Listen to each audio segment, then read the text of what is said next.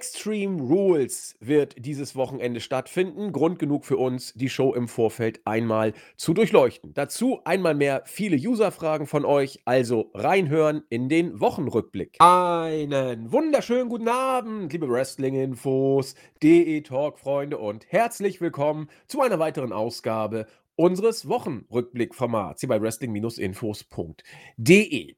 Wir sind wieder einmal vor einem Special Event. Äh, in der Spe äh, Special Event wollte ich sagen, nicht Special Event. Da fange ich ja gleich gut an. Extreme Rules. Wir wollen natürlich schwerpunktmäßig über diese Show sprechen. Haben viele User Fragen von euch, die wieder aufgelaufen sind, so gut es geht abzuarbeiten. Ob wir alles schaffen, müssen wir mal gucken. Ansonsten bleibt etwas auch für die nächste Woche übrig. Da muss kein User traurig sein, wenn er glaubt, er wird von uns übergangen, so wie wir es auf YouTube letzte Woche gesehen haben. Nein, wir holen das alles nach. Insofern keine Panik auf der Titanic, um äh, den guten Herrn Lindenberg mal zu zitieren. Damit habe ich, glaube ich, auch genug Unfug schon zur Begrüßung erzählt. Äh, und mich etwas zurückzuhalten und heiße lieber herzlich willkommen aus Wien den Christian, unseren Chris. Wunderschönen guten Abend. Äh, vielen Dank für die reichlichen Fragen wieder. Das wollte ich gleich mal voranstellen, damit äh, die Leute nicht glauben, wir vergessen das. Alles ist bereits schon offen, vorbereitet bei mir auf meinem Bildschirm. Wir werden das auf jeden Fall aufgreifen, aber vor allem äh, wichtig natürlich die Extreme Rules Preview, die werden wir voranstellen und dann schauen wir mal, äh, was noch so übrig bleibt. Aber ich freue mich auf diese Ausgabe.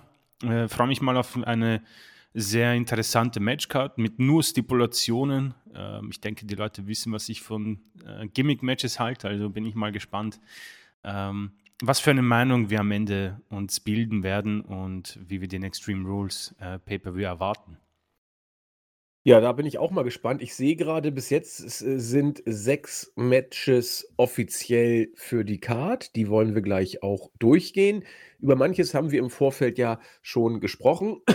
Jetzt geht es aber in Medias Res und wir gehen Match für Match en Detail durch. Bevor wir das machen, äh, ist es eine News, die relativ frisch ist, die ich glaube äh, heute oder gestern über den Ether ging ähm, die ich hier deswegen vorab kurz besprechen möchte, weil sie auf den ersten Blick zumindest komplett konträr zu dem ist, was Chris und ich hier seit Wochen oder fast schon Monaten unken oder mutmaßen. Es geht um die News, dass Vince McMahon, als er bei WWE noch das Sagen hatte, angeblich überhaupt keine Pläne zunächst hatte, Cody Rhodes zum World Champion zu machen. Das habe ich mit einer gewissen Irritation wahrgenommen, denn für Chris und mich gab es eigentlich niemanden, der außer Cody, gerade nach seinem äh, ja, über, um die Welt äh, gehenden Match gegen Seth Rollins im ja, Steel Cage, da äh, eigentlich auf einem Level war, das ja fast gottgleich erschien. Dass man überhaupt keine Idee hatte, Cody zum Champion zu machen, hat mich da sehr gewundert als ich dann die Auflösung gesehen habe, wenn man die News natürlich zu Ende liest, dann wird einem manches klar, hieß es, dass Vince McMahon keine Pläne hatte, Cody Rhodes noch im Jahr 2022 zum Champion zu machen. Und da war ich dann wieder etwas beruhigt, denn Chris und ich haben immer gesagt, wir glauben, dass Reigns definitiv mit beiden Gürteln Richtung WrestleMania gehen und die Show auch Headline wird. Und dann ist nur die Frage, verliert er den Gürtel schon bei WrestleMania gegen einen großen Gegner? Wir haben sogar schon diskutiert.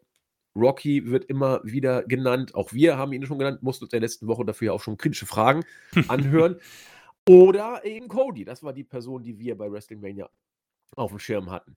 Das heißt, wenn man diese News zu Ende liest, ist sie gar nicht so irritierend, wie ich sie auf den ersten Blick fand. Denn äh, weder Chris noch ich noch viele andere sind davon ausgegangen, dass Cody noch in 2022 Champion wird. Das halte ich auch für vollkommen abwegig, wenn man diese Storyline sich anguckt. Also selbst wenn Cody nicht sich verletzt hätte, hätte man den Run auf den Gürtel von Cody sicherlich mit dem Rumble eingeläutet. Den hätte er dann gewonnen und dann hätte er bei Mania den Spot gekriegt. Äh, oder irgendwie so hätte man das dann gemacht. Insofern, Chris, äh, scheint dann doch alles nicht so heiß gegessen, äh, gegessen zu werden, wie es gekocht wird. Äh, aber über Cody kann man Richtung WrestleMania doch eigentlich nach wie vor gehen, oder? Frage ich ihn und mache mir meinen Holsten auf. Das habe ich mir heute wirklich verdient, denn ich bin so erschöpft, gerade erst reingekommen. Ach, Chris, erzähl mal. ja, Prost, hätte ich mal gesagt. Hm. Ähm, Danke. Und zwar, ja, Cody Rhodes, ich, ich muss sagen, er war ja jetzt schon, ähm, ja, möchte nicht sagen länger kein Thema bei uns, aber aufgrund seiner Verletzung ähm, war es ein bisschen weniger inhaltlich Cody, weil davor war, waren wir wirklich sehr intensiv mit ihm beschäftigt. Wenn ich mich, wenn ich mir vorstelle, wie viel sich eigentlich verändert hat, seitdem er sich verletzt seitdem er sich verletzt hat und jetzt, dann ist das ähm, tatsächlich unglaublich und äh, hätte ich für nicht möglich gehalten. Äh, die Personalie selbst, ähm, ja, nach seinem Hell in a Cell Match hätte ich gedacht, ähm, wird man ihm wahrscheinlich den Koffer geben, habe ich äh, vermutet und dann hätte man das, glaube ich, ganz gut ziehen können ähnlich wie man es eigentlich mit Austin Fury macht. Man gibt ihm irgendwelche Fäden. Was mich nur interessiert hätte, hätte man ihn ähnlich wie die anderen Kofferträger aufgebaut und irgendwie alles verlieren lassen oder hätte sein Stern quasi noch da beschützt. Ähm, persönlich glaube sogar, dass man das bei ihm anders gemacht hätte und er sogar als Kofferträger äh, seine Fäden gewonnen hätte, was grundsätzlich auch ähm, ja, logischer erscheint. Die Zeiten von überraschenden Cash-Ins sind, glaube ich, äh, so ziemlich vorbei. Ähm, mittlerweile habe ich mir die News auch angeschaut, hatte einen ähnlichen Verlauf, habe mir gedacht, oh, ähm, das ist ähm, ziemlich überraschend, weil so gut wie er wurde ja nur Roman Reigns dargestellt, gefühlt. Jedes Match gewonnen, Main Event Plätze, Promos, grundsätzlich auch mehr Freiheiten als andere. Also er durfte diese verbotenen Wörter aussprechen oder er hat sie unabsichtlich benutzt. Das weiß ich jetzt nicht, aber man hat schon gemerkt, äh, Leute mit Feuerwerk unter Vince McMahon, auch wenn, glaube ich, das Feuerwerk langsam aber sicher so ziemlich zurückkehrt. Aber er, er war einer der wenigen, der das hatte. Und ähm, deswegen war ich auch überrascht, wenn man dann weiter liest, klar. Ähm, für mich und für uns beide war klar, Roman Reigns wird 2022 als Champion beenden. Und auch den ersten Teil des neuen Jahres auch als Champion ähm, ja, bleiben, beziehungsweise die beiden Titel halten. Und ich denke mal, da hat sich diesbezüglich auch nichts verändert, auch wenn Triple H übernommen hat. Natürlich hm, würde ich mich nicht komplett festlegen, weil wir wissen noch nicht, wie Triple H Cody einsetzt. Ich könnte auch nicht sagen, wie die beiden irgendwie, was für ein Verhältnis die haben. Cody hat ja äh, bei seiner All Elite Wrestling Zeit oftmals äh, geshootet, möchte man in Anführungszeichen setzen. Aber ich denke, äh, das wird den Stern von Cody nicht unbedingt sinken lassen. Und wir werden ziemlich sicher ihn als Champion sehen 2023. Davon bin ich zumindest mal überzeugt. Ja, da gehe ich auch komplett mit. Deswegen, ich habe es ja auch schon gesagt, du hast es dann auch bestätigt. Also, so ein Schocker war die News dann tatsächlich nicht. Ähm, denn auch wir haben gesagt, wenn, dann erst 2023. Also Entwarnung an dieser Front. Hm, der die Frage ist ja auch, wer könnte sonst noch in Betracht kommen, außer Cody oder sehr, sehr in der Peripherie Dwayne Johnson. Und da habe ich auch was gesehen, das hat mich auch geradezu umgehauen. Vielleicht wird es tatsächlich doch irgendwie Drew McIntyre. Denn mir war ganz komisch zumute. Er ist immer noch relativ over bis richtig over. Also relativ richtig over, wenn man das irgendwie überhaupt sich vorstellen kann, was das heißt. Das, damit möchte ich andeuten, er ist schon richtig over, aber irgendwie nicht so total over. Also ich kann es gar nicht richtig benennen. Denn wenn er kommt, kriegt er immer noch große Pops. Und was mich jetzt am meisten, also ich, ich, ich wollte es nicht glauben. Drew McIntyre verkauft im Moment am meisten Merchandise. Kannst du mir das erklären, Chris? Ich, ich bin aus allen Wolken gefallen. Ähm, also die, die Sache überrascht mich auch. Ähm, ich kann, ich werde mal währenddessen versuchen, äh, Drew McIntyre Merchandise zu finden. Vielleicht ist das Design einfach so toll. Aber grundsätzlich. So ein Plastikschwert vielleicht. ja, vielleicht. Also ich, ich, muss sagen, keine Ahnung, ich, ich, ich weiß nicht, ob ich das richtig finde, aber McIntyre, ich habe das mal angesprochen. Ähm, äh, ich glaube, dass er backstage, ah, ich habe sie gefunden, Neil to the Steel äh, es, okay. ähm, ja, interessante Sachen. Aber nichts, was jetzt wirklich äh, richtig gut aussieht, wie zum Beispiel das CM Punk-Shirt von damals. Erzähl mal, ich suche mal, ob ich das Drew McIntyre-Schwert finde irgendwie. Ja, genau. Ähm, ich ich habe mal erzählt äh, bei dieser, äh, bei einer Podcast-Folge, dass ich glaube, McIntyre einen hohen Stand ähm, Backstage zu haben. Also, dass er von den offiziellen oder den äh, Trippenziehern ähm, als ein sehr guter, unverlässlicher Superstar empfunden wird. Und das kann ich auch nachvollziehen. Ich, ich bin.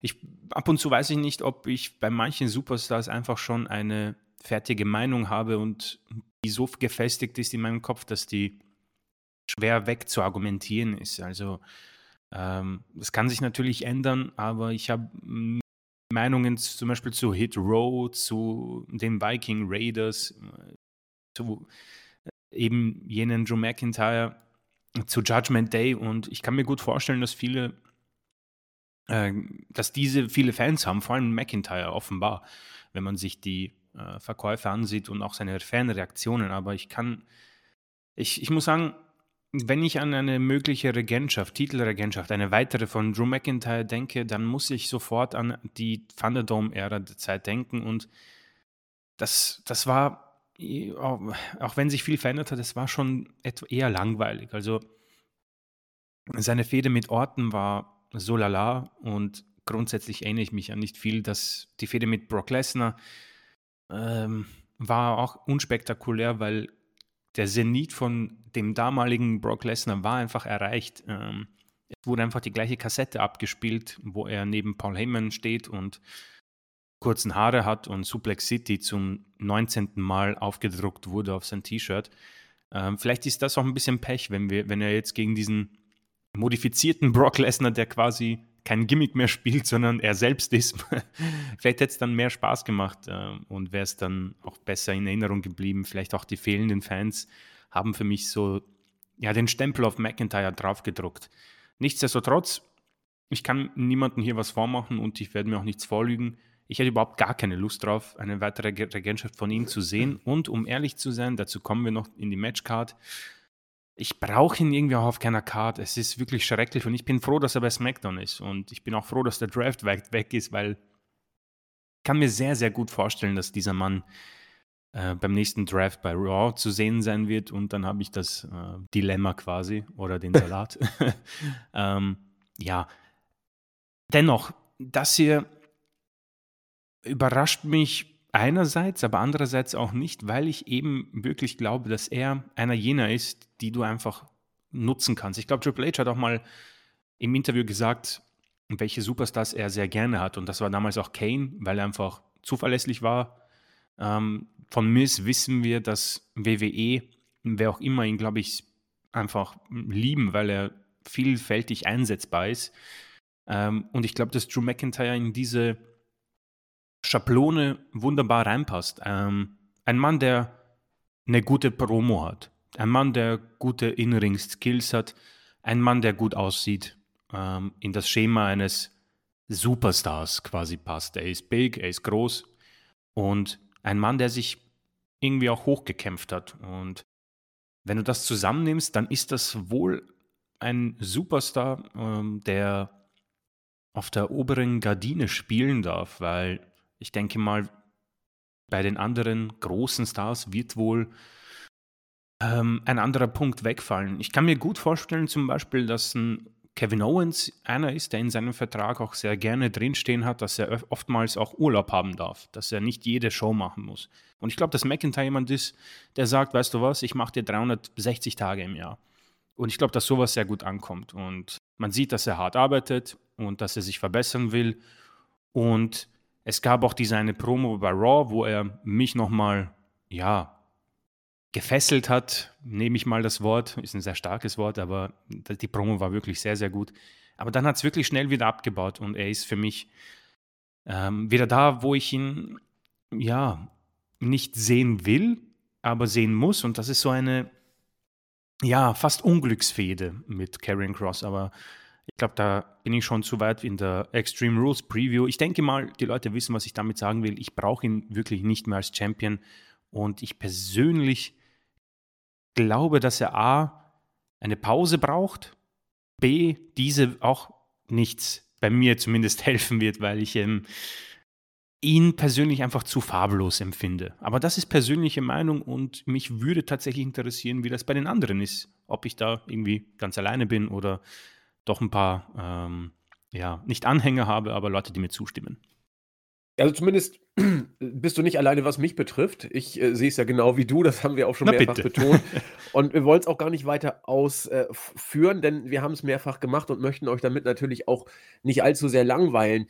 Äh, ich wollte es nur mal in den Raum schmeißen, um ihm auch Props zu geben. Er ist, wie gesagt, ziemlich over, auch immer noch. Und äh, wollte ich auch deswegen bringen, weil es mich A äh, überrascht, weil ich es B auch nicht so sehe, aber C, weil man ihm dafür natürlich Respekt zollen muss. Das machen Chris und ich auch, wo immer wir es können, weil wir ihn auch einfach sympathisch finden. Mhm. Allein, wir brauchen ihn auf keiner Karte. So, Ja. ich habe jetzt auch noch mal geguckt. Äh, es gibt so ein paar T-Shirts, es gibt so ein paar komische Knuddelfiguren, die man kaufen kann. Es gibt sogar Hundehalsbänder, aber ich habe jetzt kein Okay. Schwert gesehen. Irgendwo gab es schade sowas, so, so ein Schwert, das leuchtet, aber ich weiß nicht, ob es ein offizielles WWE-Merchandise ist oder irgend so ein billiger Mist. Auf der WWE-Seite habe ich es zumindest nicht gefunden, aber das muss ja nichts heißen. Vielleicht gibt es das irgendwo. Also das könnte ich mir sogar vorstellen, dass das irgendwie weggeht wie warme Semmeln, ehrlich gesagt. Aber naja, schauen wir mal. Die T-Shirts fand ich eher äh, belanglos bis total langweilig, aber das ist natürlich Geschmacksfrage. Es sei ihm gegönnt, er ist derzeit der Topseller, hat sogar die Bloodline ausverkauft, was eine Ansage ist. Und ja, lassen wir das doch mal einfach so stehen und widmen uns der Extreme Rules Card. Chris hat es schon gesagt, nur Stipulation Matches. Und äh, ja, was für Matches uns da erwarten. Äh, wir gehen mal einfach rein. Wir haben erstmal ein Six-Man-Tag-Team Good Old-Fashioned Danny Brook Match, wo ich überlegt habe äh, vor zwei Wochen, was kann das denn sein? Wir haben es dann rausgekriegt. Es ist ein ganz normales No-DQ oder No-Holds-Barred-Match. Wer kämpft? Die Brawling Brutes in ganzer Pracht. Seamus, Rich Holland und Butch gegen Imperium, Gunther, Ludwig Kaiser und Giovanni Vinci. Wäre das ein normales Six-Man-Tag, würde ich fast sagen, gib her. Ich will es unbedingt Ja. haben. Unbedingt will ich es haben. Ich glaube aber, dass sie auch mit der No-Holds-Barred-Stipulation theoretisch was anfangen können. Aber No-Holds-Barred heißt, da können sich alle sechs gegenseitig jederzeit auf die Fresse hauen. Und äh, Matchfluss, Matchgeschichte wird schwer. Also, wenn ich bei dem Match irgendwie sehe, dass einer das äh, Tag-Seil festhält und den äh, Arm in den Ring streckt, weil er bitte den Hot Tag haben möchte, dann geht das Gelache aber los. Denn äh, No Holds Barred, da mache ich alles. Ja, da, da, da tag ich mich gar nicht ein. Da gehe ich in Ring und schlag zu, wenn ich Bock drauf habe. Da gibt es auch keine Regeln, kein gar nichts. Also, äh, das macht das Ganze für mich leider also ein bisschen äh, absurd und äh, nimmt die Vorfreude. Ich weiß auch nicht, wie du es glaubhaft bucken sollst, aber trotzdem habe ich irgendwie das Gefühl, äh, dass die beiden Teams da was Cooles draus machen können. Sie müssen, so blöd es klingt, gegen die Stipulation irgendwie anschwimmen, die ein potenziell großartiges Match für mich im Vorfeld deutlich runterzuziehen scheint. Alleine mein Herz sagt, ich, habe da irgendwie ein Gefühl, dass das was werden kann, weil das wird schon richtig stiff. Also, wir haben ja Gunther gegen Sheamus gesehen. Das war einfach eine Bombe. Äh, Rich Holland und Butch haben sich ja mit äh, Ludwig Kaiser und Giovanni Vinci dann relativ schnell Backstage geprügelt. Das wird so jetzt leider nicht gehen. Aber irgendwie glaube ich, dass man, wenn man die Gruppendynamik irgendwie gut hinbekommt, auch die Stipulation vergessen, äh, vergessen machen kann. Und deswegen habe ich so eine gewisse, ich will nicht sagen Resthoffnung, irgendwie irgendwas in meinem Herz sagt, da könnte was gehen. Weiß nicht, Chris, wie, wie empfindest du es?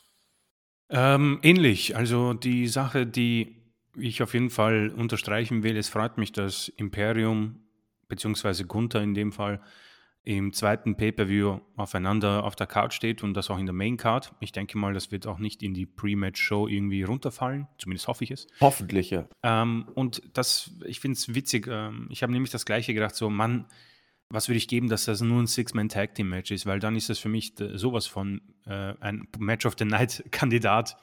So bleibt es weiterhin einer. Ähm, aber wenn wir uns durch die Card kämpfen, werde ich mir das dann überlegen. Aber ich denke mal, die Stiffness, die hier im Raum steht oder in der Luft, die ist, ähm, glaube ich, unbe unbegrenzt, weil unabhängig von Seamus und Gunther, ich glaube, dass die anderen äh, nicht unbedingt ähm, von Stiffness äh, ja, ängstlich sind oder Angst haben, da etwas härter heranzugehen. Ähm, deswegen werde ich da auch nicht weiter äh, dir, äh, dich wiederholen oder dir das wiederholen, was du gesagt hast. Ich persönlich bin halt gespannt, wie Stipulation-Matches in der Triple H-Ära aussehen. Und gut, wir sind noch immer in der PG-Zeit, aber das muss nichts heißen, mm, weil die Stipulations- oder Gimmick-Matches unter Vince McMahon waren schon irgendwie sehr, sehr eintönig geworden. Also man hat grundsätzlich bei jeder Stipulation gewusst, was man erwarten kann. Ähm, sei es irgendwie No-DQ-Matches oder Extreme Rules-Matches, wo man irgendwie ja ähm, einen Candlestick herausholt und einen Stuhl, der dann auf den Rücken geknallt wird oder zwischen die Seile ge, ähm, gegeben wird. Oder Leiter-Matches, wo man irgendwie dann draußen diese ganz große Leiter zwischen Ring Apron und Kommentatorenpult klemmt. Also das hat sich irgendwie überholt und wurde ziemlich schnell langweilig. Deswegen bin ich auch mal offen dem gegenüber, äh, wie man oder was man zeigen darf. Und hier ist halt Potenzial dabei. Klar, auch wichtig, was du angesprochen hast, und das möchte ich halt nochmal erwähnen, weil es mir wichtig ist, bitte um Gottes Willen keine Tags oder kein irgendwie Hot Tag. Wird es geben, einfach weil es absurd ja. ist und WWE. Ähm, und ich glaube auch, dass Triple H dagegen nichts machen wird. Es ist wohl einfach ja, so ein, so ein Wrestling-Ding, ähm, um ja, diese Spannung zu erzeugen. Aber das hier muss sofort einfach, keine Ahnung, am liebsten Imperium kommt rein, Brawling Brutes laufen, laufen hinein und dann ist es einfach ein äh, großes Chaos und man sieht dann, was die sich gegenseitig antun. Ähm, und dann bin ich gespannt, wie lange das geht. Imperium erhoffe ich als Sieger, gehe auch davon aus und ja, wer weiß, potenzieller Match of the Night ist hier auf jeden Fall drin, vor allem nach Clash at the Castle. Ähm, Gunther und Seamus haben damals mich schon stark gefesselt und überrascht und ich denke, dass die anderen hier definitiv auch liefern können.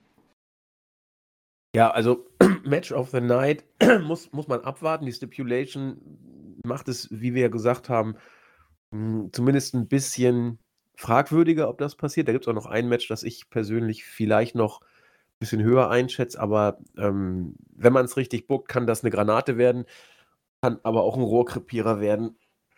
Mal schauen. Stichwort Rohrkrepierer.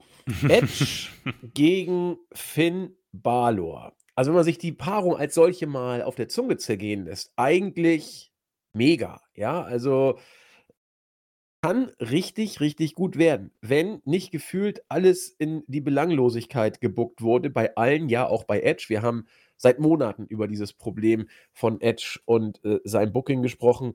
Äh, Edge wirkt wie ein Blatt im Wind und äh, er, er, kriegt die Kontrolle offensichtlich nicht über, über sein Booking und über seinen Charakter. Er sucht, er versucht manches, sagen wir mal, Heel-Turn, Face-Turn wieder und jetzt dies und das und ach, es ist Schwierig, würde Chris sagen. Er tritt an in einem I-Quit-Match, was für sich immer schon ziemlich übel ist. I-Quit-Matches jeglicher Art. Grundsätzlich zumindest. Ausnahmen mag es geben. Ich kenne, glaube ich, fällt mir irgendein gutes I-Quit-Match ein. Auch, auch, auch, äh, auch Mick Foley gegen äh, The Rock damals, das ist ja ewig her, war äh, grenzwertig. Oh, ich, ich krieg kein. Hast du eins? Irgendwie ein gutes I-Quit-Match? Mir fällt keins ein. Äh, um ehrlich zu sein, äh, nein. Gibt bestimmt eins, so es ist eine, nicht drauf. Es ist eine Horrorstipulation eigentlich. Aber ja, ne? vielleicht, ne? weiß nicht, John Cena gegen Batista 2010, war das hab, gut? Da, in die Richtung habe ich auch überlegt. Also, äh, Aber da war das Ende so dumm, wo Batista einfach nur mit den Beinen festgeklebt wurde. Ja, ja, ja, also das ist. Also mir Oder nee, das war ein Last Man Standing Match. Das war ein Last Man Standing Match, ja, genau. Stimmt. Das Aber I Quit weiß ich gar nicht. Fällt, fällt, mir auch wirklich schwer, da irgendwas richtig Gutes. Also ihr seid sehr aufgerufen, wenn euch ein ja, gutes bitte, I Quit Match einfällt. Uns fällt gerade nichts ein. Ähm, aber hier tritt ja nicht nur Edge in einem I Quit Match gegen Finn Balor an, sondern bei Finn Balor wird vielleicht der komplette Judgment Day dabei sein. Sprich Damian Priest, Dominic Mysterio und Rhea Ripley äh, die werden auch 100 Pro irgendwie eingreifen. Das äh, kann man auch äh, als mehr oder weniger sicher voraussetzen. Also, wenn du hier irgendwie irgendwas nicht völlig Belangloses machen willst und, äh, davon ausgehst, dass Edge irgendwie wichtig, aber so wichtig dann auch nicht ist, dann muss hier in diesem Match irgendetwas passieren. Äh ja, wie soll ich sagen? Äh, Chris, Bray Wyatt oder was? Ah, das ist ein Ja, ganz Hokuspokus kannst du ja dann nicht machen. Also Ja, nee, also das ist ein ganz schwieriges Match. Ähm, I-Quit-Matches sind für mich eine der schlimmsten Stipulationen, die es gibt, weil du dich in eine absolute Klemme boxt. Ähm, hatte nicht Roman Reigns gegen Jey Uso ein Hell in a Cell I-Quit-Match? Ich glaube, ja. Und dann hat Jay, nee, dann hat Jimmy aufgegeben für ihn oder nee, J Ja, Jay, genau, ja, genau, genau. so und da, deswegen zwei Sachen werden hier passieren. Und das Ähm, war noch eins der besseren I-Quit-Matches. ja, by the way. Stimmt.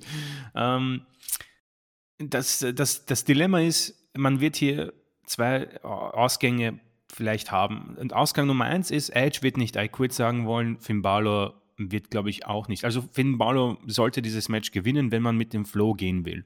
Grundsätzlich ist mir der Sieger egal, aber wenn wir jetzt rein äh, Storyline-technisch weitermachen, ähm, müsste Edge verlieren und Edge wird nicht äh, einfach aufgeben, weil er ihn verprügelt, sondern Edge muss aufgeben, weil irgendetwas sonst passiert. Und keine Ahnung, das wird vielleicht irgendwie Ray sein, der demaskiert wird, wenn er nicht I quit sagt. Also man wird ihn dazu zwingen, I quit zu sagen, nicht weil er einfach so kaputt ist oder ähm, verprügelt wird, sondern weil man über diese emotionale ähm, Seite gehen will. Und das ist schon für mich, was ich unglaublich hasse.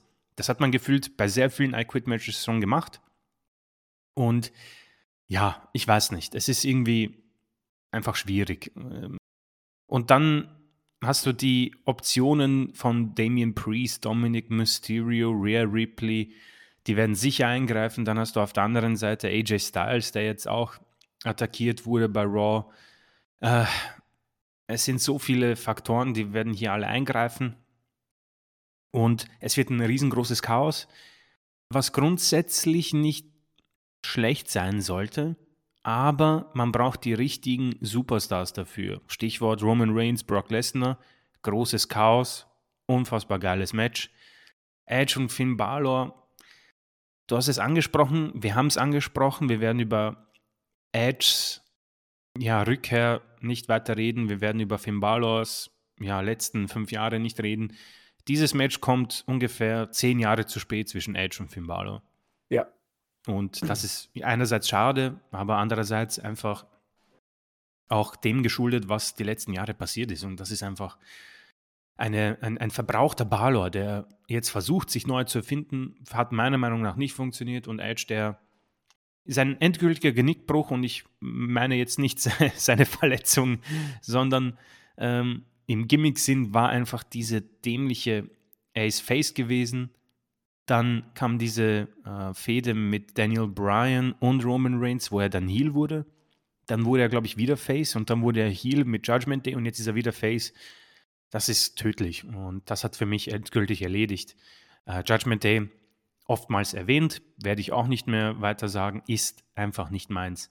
Und dann hast du etwas angesprochen, was natürlich das Ganze, ich meine, nicht retten kann, aber zumindest für eine, eine, eine gewisse Neuorientierung von Triple H sorgen könnte oder einen brutalen Twist in der Story zwischen Judgment Day und, keine Ahnung, dem halben Raw-Roster ist die Rückkehr von Bray Wyatt, die angeblich, so hat das Internet durch diesen QR-Code ähm, herausgefunden, die angeblich bei Extreme Rules stattfinden soll. Und ich denke mal, wenn wir uns die Karte anschauen, dann könnte es dieses Match sein, wo er zurückkehrt. Und dann stellt er sich vielleicht als der Leader von Judgment Day vor, weil sie haben ja keinen wirklich herausgekoren. Also Balor und Priest sind quasi ein Tag-Team und Rhea ist der Mentor von Dominic Mysterio.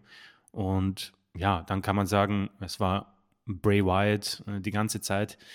Ob das wirklich gut ist, ich, ich, ich persönlich wäre ein bisschen enttäuscht, weil ich würde sehr gern einfach Bray Wyatt oder wen auch immer, White Rabbit, Wyatt, was auch immer jetzt zurückkommt, mal zunächst alleine sehen. Aber auch eine interessante Facette. Am besten hat Wyatt auch in, einer, in einem Stable funktioniert. Und wer weiß, vielleicht kann er sie irgendwie aus dem Sumpf ziehen, vorausgesetzt es ist keine Magie dabei oder ein blutspuckender Orten oder Edge in dem Fall.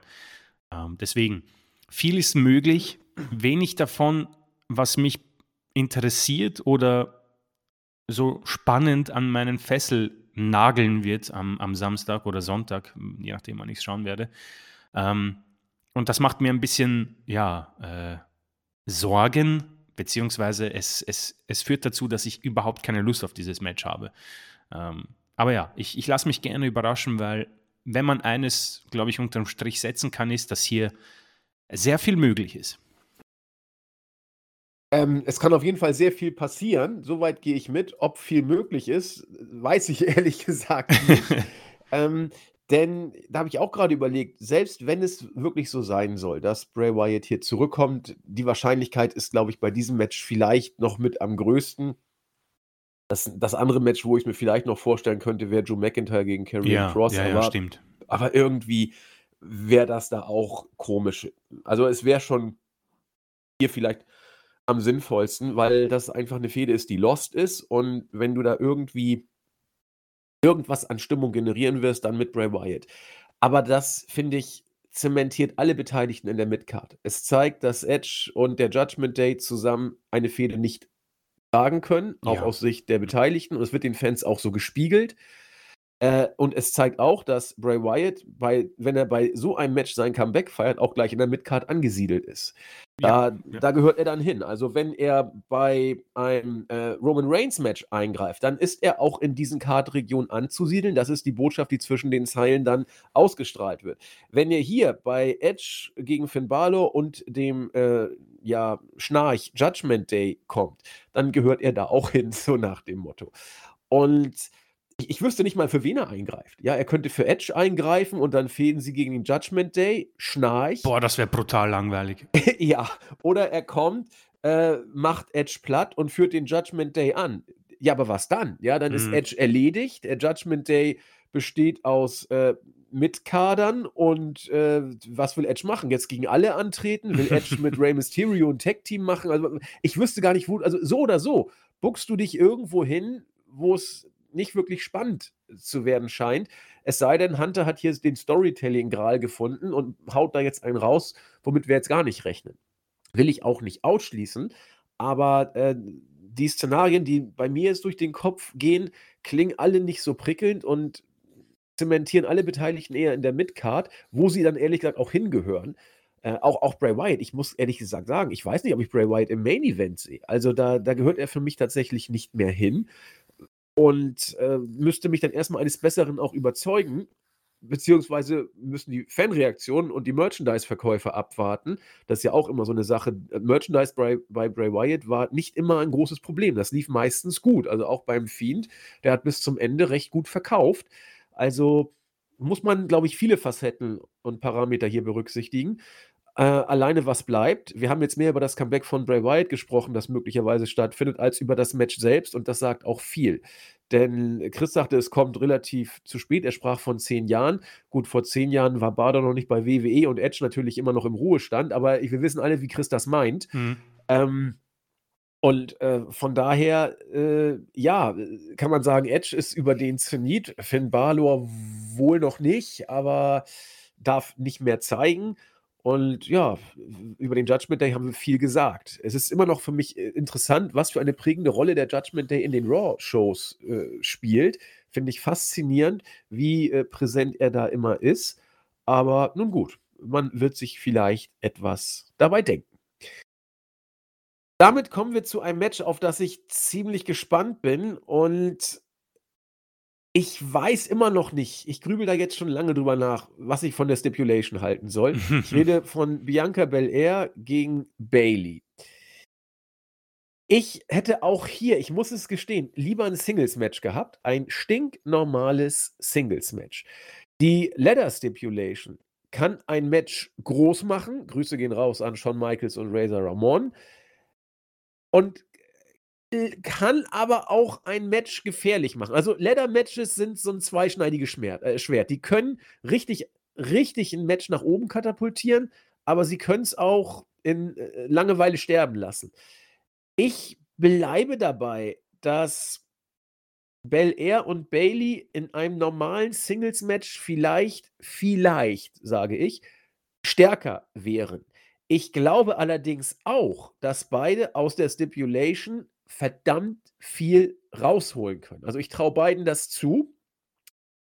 Was mich so ein bisschen ja, zögern lässt, ist die Tatsache, dass vielleicht Alexa Bliss und Asuka ebenso wie Dakota Kai und Io Sky mit am Ring sind.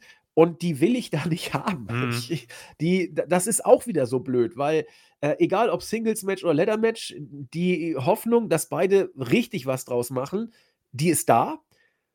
Angst habe ich aber vor einer Zerstückelung durch zu viele Eingriffe. Auch da gilt, bei Leather-Matches kann's also da da muss ein Eingriff kommen, ja? Also, spätestens, wenn irgendjemand die Leiter hochkrabbelt, also am besten Bianca Belair, äh, wird Dakota Kai oder Io Sky eingreifen. Das das ist so sicher wie das Arm in der Kirche, denke ich mal. Aber, äh, ich glaube, auch da ist es die Dosierung, die ein Leitermatch killen kann oder es besser machen oder ihm zumindest nicht schaden kann. Und da sind viele Parameter, die man entsprechend richtig bedienen muss, dass das ein richtig gutes Match wird. Es kann auch richtig langweilig werden. So richtig sicher bin ich mir nicht. Glaube aber, ähnlich wie beim Opener, das kann schon eine Bombe sein, oder? Ja, das ist eben der Kandidat für mich, ähm, der das Six-Man-Tag-Team-Match als Match of the Night ablösen könnte. Aber es ist auch, du hast es schon angesprochen, das ist ein gefährliches Match. Ja.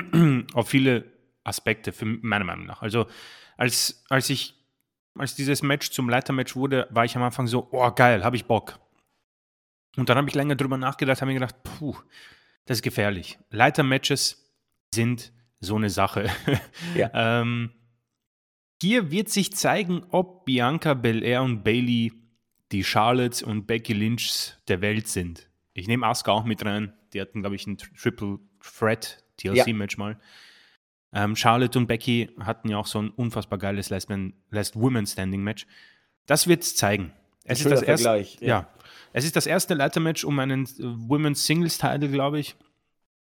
Und du hast die Protagonisten Rosa Ramon und Shawn Michaels angesprochen. Das hier kann tatsächlich die Triple H-Ära für mich auch endlich mal so richtig anzünden. Äh, wir haben davon gesprochen, man dreht sich im Kreis und er will offenbar absichtlich nicht ähm, ja, den, den Trigger quasi, er möchte nicht abziehen, er möchte nicht äh, losdüsen. Äh, es ist einfach alles noch in diesem es ist wie das, äh, wenn du dir was Neues kaufst und du möchtest beim neuen Handy die Folie nicht runternehmen, äh, weil du es noch immer verpackt haben möchtest. Er muss jetzt endlich diese Folie runternehmen und mit dem spielen, was er hat. Und hier muss A. Bailey gewinnen und die beiden Damen müssen einen absolut feinen Tag haben. Das heißt, äh, es ist, ich spreche jetzt nicht von Abstimmungsproblemen, sondern ich spreche davon, dass sie stiff zur Sache gehen und neue Sachen ausprobieren und sich ein Match liefern, das uns in Erinnerung bleibt, weil ich erinnere mich, dass auch bei äh, Becky Lynch und Charlotte da äh, ein, zwei Sachen, glaube ich, nicht so wirklich funktioniert haben, aber man hat darüber hinweggesehen, weil sie einfach in einem Krieg waren. Und das müssen sie, ja, das müssen sie fast als Schablone nehmen und ähnlich zu Werk gehen. Es wird sich zeigen, ob sie das können. Äh, bei Bailey bin ich mir ziemlich sicher. Bianca ist eben dieser ja noch immer neue Faktor, dieser Faktor, den ich nicht wirklich einschätzen kann. Auch diese Regentschaft ist für mich schon ziemlich tot und auch ein Grund, um den Titel abzugeben. Aber man muss bei Damage Control jetzt endlich ähm, loslegen und sie auf den Weg bringen. Und das ist definitiv ein Sieg hier. Es wird auch Eingriffe geben, das ist zu 1000 Prozent sicher. Ähm, hätte, hätte ich keinen Bock drauf, aber ich, man wird so versuchen, vielleicht Bel Air zu schützen, um Bailey den Titel zu geben. Allein das Ende von Raw macht mir ein bisschen Sorgen, weil das war schon sehr dominant von Damage Control. Ja, fast schon zu dominant. Ne? Fast schon zu dominant, ja, das, das ist vollkommen richtig. Und ja, Also Bailey darf hier nicht verlieren, meiner Meinung nach. Egal wie, weiß nicht, wenn Alexa Bliss und Asuka eingreifen. Es gibt kein, es gibt kein Finish, das für mich in Frage kommt, wo ich sage, okay, man kann das noch retten. Da Bailey muss diesen Titel hier gewinnen und man muss endlich bei dieser ja, Triple H-Ära, wie wir sie nennen, endlich loslegen. Man muss irgendwo dieses Feuerwerk zünden. Man hat es für mich schon bei vielen Dingen versaut. Johnny Gargano zum Beispiel ähm, ist ein ähm, Faktor, der ist jetzt nicht auf der Karte, aber hat bei Raw verloren. Äh, Damage Control hat schon eine harte Niederlage hinter sich und das hier darf definitiv nicht so ausgehen, dass Bianca Belair diesen Titel verteidigt. Sie ist besser in der Rolle als Jägerin, das kommt ihm entgegen. Du kannst das Ganze dann weiter strecken, du kannst Belair schützen und du kannst hier Match of the Night haben, Damage Control endlich als Feuerwerk zünden und ein fettes, starkes, neues Stable auf den Weg bringen, Richtung, keine Ahnung, Wargames oder was auch immer äh, bald ansteht. Allein, wie gesagt, die, die gefährlichen Faktoren hier sind, es ist wirklich eine schwierige Stipulation für die beiden und ich habe die Befürchtung, dass Bel Air verteidigen wird. Und dann muss ich ehrlich sein, mit euch allen weiß ich nicht, wohin man eigentlich mit dem Ganzen will, weil Bailey kann daraufhin nicht sagen, ja, war ein Leitermatch, ich will mein Rückmatch. Kann sie, wird aber bei mir nicht ankommen. Deswegen, ähm, ich habe mega Lust auf das Match, ich freue mich auf das Match, werde es aber mit großen Sorgenfalten ansehen. ja, also ich habe da auch drüber nachgedacht. Eigentlich muss Bailey dieses Match gewinnen. Aber ob es wirklich so kommt, weiß ich nicht. Und wie du es danach weiter lösen möch möchtest, weiß ich auch nicht. Wenn Bailey hier verliert, äh, ja, was, was, da kann sie rumheulen und sagen, alles gemein, ich bin die böse Bailey, es wird keinen mehr interessieren, ja. Also, das ist dann mehr oder weniger durch. Und äh, ich hoffe, sie kriegt den Titel, aber ich bin da genau wie du sehr zurückhaltend und versuche vor dem Hintergrund einfach das Match dann äh, zu genießen und hoffe, dass das funktioniert. Und naja, immerhin kann man ein bisschen wieder die Daumen drücken. Das ist ja auch was. Hätte ich auch nicht gedacht. Hätte man mir vor drei Jahren gesagt, dass ich Bailey toll finde, hätte ich auch nie gedacht. Aber nur ist es tatsächlich passiert. Nächstes Match. Drew McIntyre gegen Karrion Cross in einem Strap-Match. das wird der Stinker des Abends. Also ich weiß beim besten Willen nichts bei diesem Match zu sagen, was mich irgendwie noch interessiert. Ich habe auf Cross gewisse Hoffnung gesetzt. Ich will es auch noch nicht komplett fahren lassen, diese Hoffnung. Aber seine Inszenierung von den ersten ein, zwei Wochen mal abgesehen, wurde irgendwie immer langweiliger. Über Drew McIntyre haben wir gesprochen. Und dann ein Strap-Match. Das als äh, erstes Match von Karrion Cross bei einem Pay-Per-View. Also, das vielleicht findest du irgendwas, was äh, hier das Ganze interessant macht. Ich weiß ehrlich gesagt nicht, wie man das überhaupt retten soll. das ist äh, eine schwierige Aufgabe, die du mir gegeben hast. ähm, du, hast es, du hast es eigentlich richtig stark zusammengefasst. Äh, Drew McIntyre hat schon ähm, quasi meine, meine Meinung bekommen. Karrion Cross, Mann, dieses Debüt, dieses Comeback, da war ich wirklich so, alter, Triple H weiß genau, was er machen muss. Und dann hat er ihn irgendwie dazu verdonnert, na, mit, mit irgendwelchen Wasserbechern äh, zu werfen. Das war schon, ich meine, ganz ehrlich, solche kleinen Dinge fallen auf, weil das einfach nicht cool war. Wel welcher ja. coole Typ. Hast du Roman Reigns jemals irgendwo mit einem Wasserbecher werfen sehen und dann so griesgrimmig schauen, so, ähm, was willst du eigentlich? Das ist ein Blödsinn. Ähm, ja, deswegen äh, ein, ein, ein kleiner Stotterstart für Karen Cross. Aber ja, die Stipulation macht es unfassbar schwer. Es, es ist Strap-Matches, fand ich nie gut. Niemand kann mir ein gutes Strap-Match nennen, glaube ich. Also vielleicht irre ich mich, aber puh, vielleicht bei NXT. Ähm, Karen Cross, und das haben wir, glaube ich, auch besprochen. Das Einzige, wie du dieses Match retten kannst für mich, ist, dass Karen Cross Drew McIntyre absolut squasht in zwei Minuten und McIntyre in eine Pause schickt. Das ist das Einzige, was ich hier sehen will. Ich möchte ja. nichts anderes sehen. Fertig. Das ist eine klare Ansage. Also, Frage ist nur, ob das funktioniert. Ne? Das, äh, ich bin skeptisch, muss ich ganz deutlich sagen. Ich bin skeptisch, ob dass, ähm, so kommen wird. Ich bin sogar sehr sicher, dass es nicht so Es wird kommen nicht wird. kommen. Es wird nicht kommen, klar. Um um es so zu sagen. Und, äh, dann hast du ein Match, das sich sehr, sehr ziehen kann.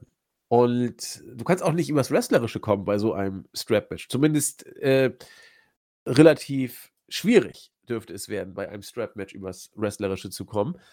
Und, äh, so ein Match sollte nicht das erste Match einer Serie sein. Das ist das ist einfach es sollte eigentlich Strap-Matches will ich sowieso nicht haben. Ähm, die sind selten irgendwie brauchbar. Man kann da was draus machen und bei NXT w haben wir das auch ein paar Mal gesehen, dass es ein paar Strap-Matches gab, die jetzt so fürchterlich nicht waren, wenn man sie gut erzählt.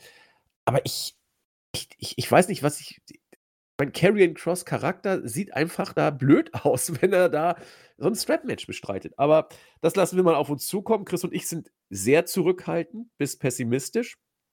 Vielleicht, äh, retten uns ja beide, aber ich habe irgendwie so das Gefühl, dass da McIntyre so seine Spots bringen wird und Matchschluss wird schwierig und Karrion Kross, ja, weiß ich jetzt auch nicht so genau, was wir von ihm da erwarten können. Karrion Kross ist ja nun auch, wenn ich mich recht, äh, erinnere äh, ne, er ist gar nicht so viel kleiner als McIntyre. Karrion Kross ist 1,93, McIntyre 1,96, also das passt schon. Ich dachte, Kross wäre irgendwie 'n Ticken kleiner und das wäre natürlich dann auch noch ziemlich peinlich. Wie soll dann Kross so 'n Monster dominieren? Aber okay, so Aber mag wir das dann noch wir gehen. sind uns einig, dass Kross gewinnen muss, oder? Äh, muss er, muss er. Also, Also wenn er das verliert, dann kannst du ihn wirklich wieder entlassen. Aber ich, äh, halte es durchaus für möglich, dass er's nicht gewinnt. Also, ich ich halte das für möglich. Es ist unwahrscheinlich. Ich würde auch nicht mein Geld drauf wetten, aber es würde mich nicht komplett wundern. Vielleicht hat man bei WWE gesagt: „Okay, das mit Kross haben wir jetzt gemacht. Irgendwie funzt das so gar nicht. Äh, also, äh, tschüss.“ Und dass man dann vielleicht so reagiert. Aber ich, äh, gehe trotzdem auch mit ihm. Wenn ich, äh, Siegchancen sagen müsste, würde ich sagen, boah, tatsächlich nur 60-40 für Kross, aber immerhin Mhm. 60-40 für Kross. Eigentlich müsste es, äh, 95:5 sein für Kross, mein mein Gefühl. Aber irgendwas sagt mir, dass vielleicht auch in der Chefetage angekommen ist, dass das mit Kross nicht so richtig gut läuft im Moment. Äh, dass das jetzt nicht unbedingt sein Problem ist, das ist 'ne andere Geschichte. Er wird ja so gebookt, wie er gebookt wird, aber so richtig funktionieren will das alles nicht. Ja. Matt Riddle gegen Seth Rollins. Diesmal in einem Fight-Pitch-Match.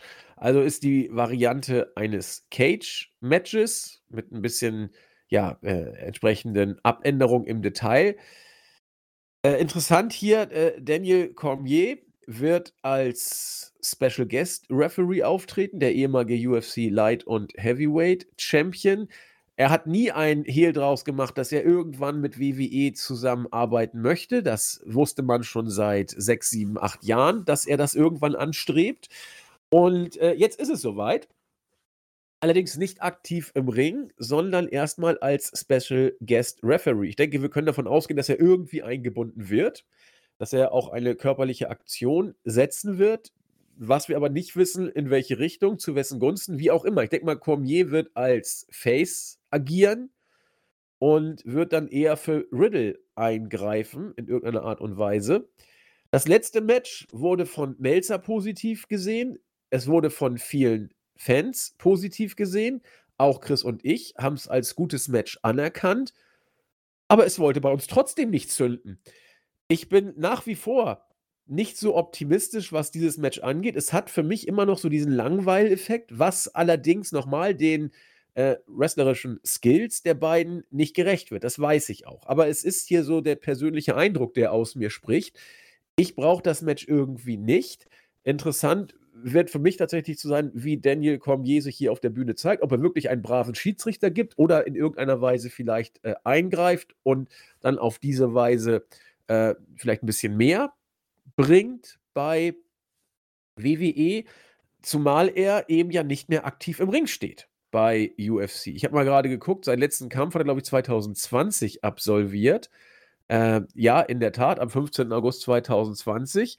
Und, äh, seitdem ist er nicht mehr bei UFC in den Ring gestiegen und hat seine Karriere auch mittlerweile beendet. Also, vielleicht geht da was. Er ist mit 43 Jahren jetzt nicht der, äh, Jüngste, sage ich mal. Äh, die Frage ist auch, wie Wie sieht seine Zukunft bei WWE aus? Gibt es überhaupt eine? Aber das ist alles mal ganz interessant zu verfolgen, für mich zumindest. Riddle gegen Rawlins ist für mich immer noch so der Kampf um die goldene Ananas. Also ich weiß nicht, warum ich mir das angucken sollte. Außer, dass es eben wohl wieder ein gutes Match werden wird. Vielleicht reißen sie wieder auf die Hütte ab. Keine Ahnung. Gleichwohl, es lässt mich immer noch irgendwie kalt. Chris, will uns nicht so richtig kicken oder hat bei Raw dir irgendwas mehr jetzt äh, Freude bereitet und mehr Spannung? Äh, Spannung nicht. Ähm, also, du hast einen Satz genannt, den finde ich super passend. Äh, die goldene Ananas. Also, ich weiß nicht, was genau hier das Problem ist, das die beiden haben. Ja. ähm, die, die Geschichte ist auch die, äh, wir haben, wir haben viel über Seth Rollins gesprochen, deswegen äh, möchte ich auch niemanden mehr langweilen damit. Äh, deswegen möchte ich eher auf, das, auf die Fehde selbst drauf eingehen. Ich finde es schade, dass man es nicht versucht hat, als ein zukünftiges Titelmatch zumindest mal zu, ähm, als, als Stipulation zu nennen. Der Sieger bekommt ein zukünftiges Titelmatch gegen Roman Reigns. Dann hast du zumindest etwas, wo, wo man sagen kann, okay, hier steht was auf dem Spiel. Weil und das ist halt für mich etwas, etwas ähm, unglücklich. Dieses Match findet statt, weil Matt Riddle wie eine, eine, eine lästige Biene um Rollins herumgeflogen ist oder eine Fliege. Und die nervt so lange, bis Rollins gesagt hat, weißt du was, okay, ich, ich, ich ne, gebe dir das Match und werde dich zerquetschen wie eine, wie eine Fliege. ich denke mal, Riddle wird das Match gewinnen. Und dann ist das hoffentlich abgeschlossen, weil ich finde, dass die beiden das war ein gutes Match bei Clash at the Castle, keine Frage. Und ich denke mal, dass bei mir das Problem auch die Match-Reihenfolge bei diesem Pay-Per-View war und deswegen das Match auch schon dadurch etwas im Vorhinein bei mir verloren hat, weil es ist einfach auch etwas ähm, anstrengend, wenn man noch drei Stunden lang mitkommentiert und die Kommentare liest und alles. Macht natürlich Spaß, aber es ist auch etwas anstrengend. Und wer weiß, vielleicht ein bisschen ausgeruhter und nachdem man McIntyre und Karen Cross geskippt hat, wird man mehr Bock haben auf dieses Match. Äh, Fight Pit kann ich nicht viel dazu sagen. Ich habe kein einziges gesehen bei, bei NXT, muss ich zugeben. Ähm, ich werde jetzt nicht sagen, dass die Stipulation die beiden äh, einschränkt, das weiß ich nämlich nicht. Ähm, ich habe mehr Bock drauf als auf Edge und Balor, als auf McIntyre und Cross und auch auf das nächste Match, was wir eingehen werden. Deswegen ist es in dieser Region sehr weit oben. Ja. Ähm, Daniel Cormier, puh, er sagt mir was, aber um ehrlich zu sein, ich kapiere nicht, warum es ihn braucht. Die beiden, natürlich ist eine Hassfehde, aber ich meine, du hast ja schon den Fight Pit. Aber gut, man kann es dadurch wahrscheinlich etwas, ähm, ja, hypen. Ich denke mal, Cormier ist ein großer Name, dem wird vielen was sagen, ehemaliger UFC-Champion, glaube ich auch. Ähm, welche Rolle er spielen wird, wirklich keine Ahnung. Er war zumindest bei Raw neutral. Um Raw auch mitzunehmen, die Promo war von beiden ganz ordentlich. Also sie gehen schon sehr zur Sache. Es ist sehr privat, es ist sehr persönlich. Das finde ich immer ganz gut. Habe ich auch bei Lynch und Charlotte äh, gut gefunden. Ähm, und sie geben sich auch Mühe. Das ist, es ist halt diese Frage, die Geschichte, die ich auch am Anfang des Podcasts genannt habe. Manche Superstars funktionieren bei mir einfach nicht oder nicht mehr oder Zwischenzeitlich nicht. Und Rollins ist einfach in dieser Kategorie. Ich kann mir gut vorstellen, dass er so gut wie noch nie ist. Aber bei mir kommt es halt nicht an. Und Riddle, bei Riddle ist das Problem, dass er noch immer der 420-Typ ist. So, ich, ich, ich stolper durch den Backstage-Raum und wenn ich irgendwie eine Fehde finde, dann will ich sie haben. Es war sehr intensiv, gehe ich mit, aber er verliert bei mir einfach nicht dieses ähm, oh, Bro, äh, Feeling. Und das ist für mich einfach nicht ernst zu nehmen. Ja? Vielleicht wird ihm diese Fehde helfen und dieser Sieg, aber ich habe so das Gefühl, dass Riddles beste Zeit einfach das Tag Team mit Orton war und er auch ein bisschen Pech hat, dass Orton wohl ziemlich lange noch ausfallen wird äh, mit seinem Rückenproblem. Ähm, also zusammengefasst, ich finde hier grundsätzlich eh vieles okay und ansprechend, weil sie sich wirklich Mühe geben und auch über das, über eine normale Feder hinweg ähm, prügeln und neue Facetten zeigen. So quasi diese äh, Kameraaufnahmen am Parkplatz oder diese, als Raw auf Air gegangen ist, dass die sich beiden geprügelt haben. Die, die knallharten Promos, auch wenn ich irgendwie nicht verstehe, warum sich Rollins so aufregt, dass seine Frau im Main Event von WrestleMania war und er nicht wenn es meine Frau ist, bin ich, bin ich sehr froh, wenn sie das schafft. Aber ihn hat es komplett genervt und wütend gemacht. Ähm, sei es drum, ähm, ich erwarte hier ein langes Match, ein sehr hartes Match und ich erwarte, dass Riddle gewinnt und ich erwarte auch einen Eingriff von Cormier. Und dann sollten beide ihre Wege gehen. Rollins am besten mit einer Pause und Riddle, boah, ey, keine Ahnung, wohin Red Riddle gehen soll. Er darf nicht gegen Roman Reigns antreten. Und bei Raw, ich meine, Lashley vielleicht. Hm. Also, ihr seht, ich habe keine Ahnung, was ich mit beiden anfangen soll. Deswegen, ich, ich, ich verstehe nicht, warum Rollins das Match will, quasi. Und ich verstehe nicht, warum man überhaupt dieses Match braucht, nachdem ja Rollins gewonnen hat. Ja? Also fehlt mir einfach der, der, der, der goldene Gral, du hast angesprochen, die, die, die goldene Ananas. Ja? Es, ich verstehe nicht, warum ich dieses Match sehen sollte. Und das ist das Dilemma, das dazu kommt mit zwei Superstars, die sowas von in der Luft bei mir hängen, wie, wie wenig andere. Ja, zumal Rollins sich ja auch derzeit mit allem anlegt, was laufen kann. Der äh, hat ja, ja auch äh, mit Bobby Lashley eigentlich jetzt was am Laufen. Da denke ich auch, ja, schön, warum will ich jetzt das hier sehen?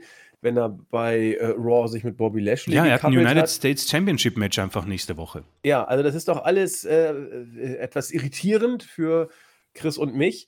Und äh, haben wir auch schon mehrfach angesprochen, deswegen nur kurz. Für mich ist Rollins derzeit auf einer Stufe wie Drew McIntyre. Mag alles super sein, aber ich brauche ihn immer noch ja. auf keiner Card. Und wir wissen auch, dass wir Rollins damit Unrecht tun. Ja, also das äh, sehen wir. Aber äh, ja, ich hoffe, die Leute verstehen das. Also ich, vielleicht sind wir auch zu kritisch. Ich weiß nicht. Ich hoffe, es kommt rüber, was, was wir sagen wollen. Also ich, ich, ich bin.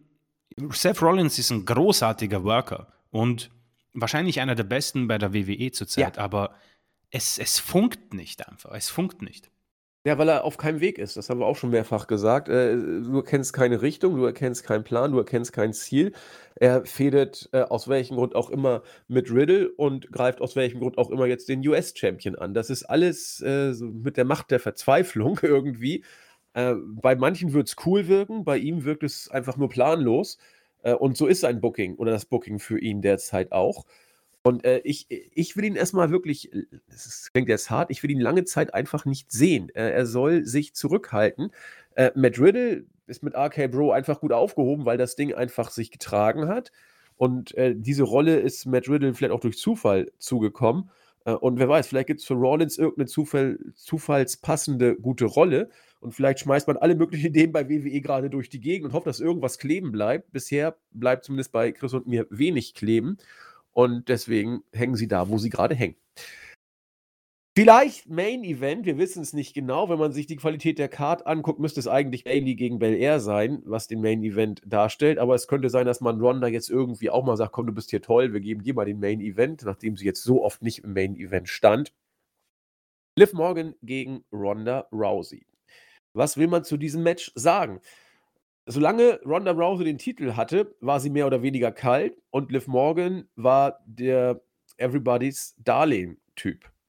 Dann gewinnt Liv Morgan von Ronda den Titel und auf einmal tauschen sich die Rollen. Liv Morgan ist kalt wie nichts, struggelt jede Woche. Es wird teilweise immer schlimmer. Eine Zeit lang war es auf jeden Fall so. Mittlerweile scheint sie sich auf einem äh, nicht so starken Level zumindest gefasst zu haben. Doll ist es immer noch nicht.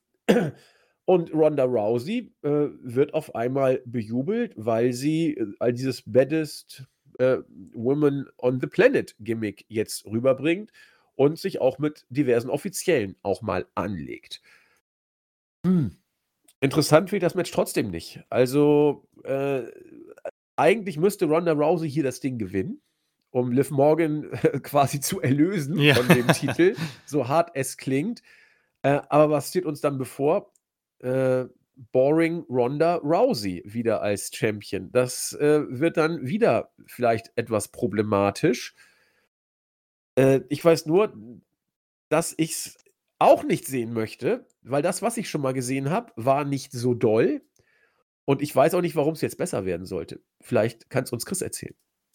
Ähm, ja, du hast mit äh, Liv Morgan einen Champion, der es in den letzten Wochen probiert hat, eine neue Facette zu finden. Also man hat versucht, sie als diese neue ähm, aggressive Liv Morgan darzustellen. Also sie hat Lacey Evans auch besiegt und danach durch den äh, Tisch gejagt. Ähm, sind alles so nette Versuche, möchte ich sie nennen. Und man muss es ja probieren, definitiv. Es ist einfach für mich auch etwas überraschend, dass es ähm, obwohl nicht überraschend, man, man hat ihr einfach die falsche Gegnerin gleich am Anfang gegeben mit äh, Ronda Rousey. Aber dass es so in den Eimer fällt, hätte ich auch nicht gedacht. Und es muss hier einen Titelwechsel geben und das muss nicht unbedingt schlecht sein für Liv Morgan. Sie ist ein Ex-Champion dann und man kann sagen, okay, sie will sich wieder nach vorne kämpfen und du gibst ihr einfach Zeit. Du gibst ihr so das Jahr und sie gewinnt ihre Matches, ähnlich wie Bianca Belair damals. Sie hat bei Raw auch random einfach mal Do-Drop gehabt, hat gewonnen. Nikki ASH gewonnen. Dana Brooke gewonnen. Lass sie einfach gewinnen. Lass sie sicherer werden in ihrem Stil. Lass sie Promos halten. Und dann kannst du ja das Ganze schön strecken und nochmal probieren, versuchen. Weil das hier funktioniert einfach nicht. Du hast jetzt die Extreme Rules Stipulation. Ja, schwierig. Du kannst hier versuchen, ähm, so dass Ronda Liv morgen einfach nach Strich und Faden verprügelt und Liv dann irgendwie durch einen Ein Einroller wieder gewinnt, wie man es schon mal gelöst hat. Aber allein, das wäre auch sehr fad, langweilig und auch unkreativ. Lass Ronda gewinnen in einem, weiß nicht, 8-Minuten-Match. Ähm, Liv gibt alles und am Ende kann man es ja so machen, darauf steigen die Fans ja auch immer ein. Ronda verlässt den Ring, Liv Morgan bleibt drinnen und wird dann irgendwie, ja, mit Applaus verabschiedet und dann kann man ihr vielleicht einfach auch ein neues Gimmick geben. So die, ja, Psycho-Liv, die mit diesem Titelverlust nicht leben kann und ähm, irgendwie alles und jeden attackiert, aber trotzdem gewinnt, ja.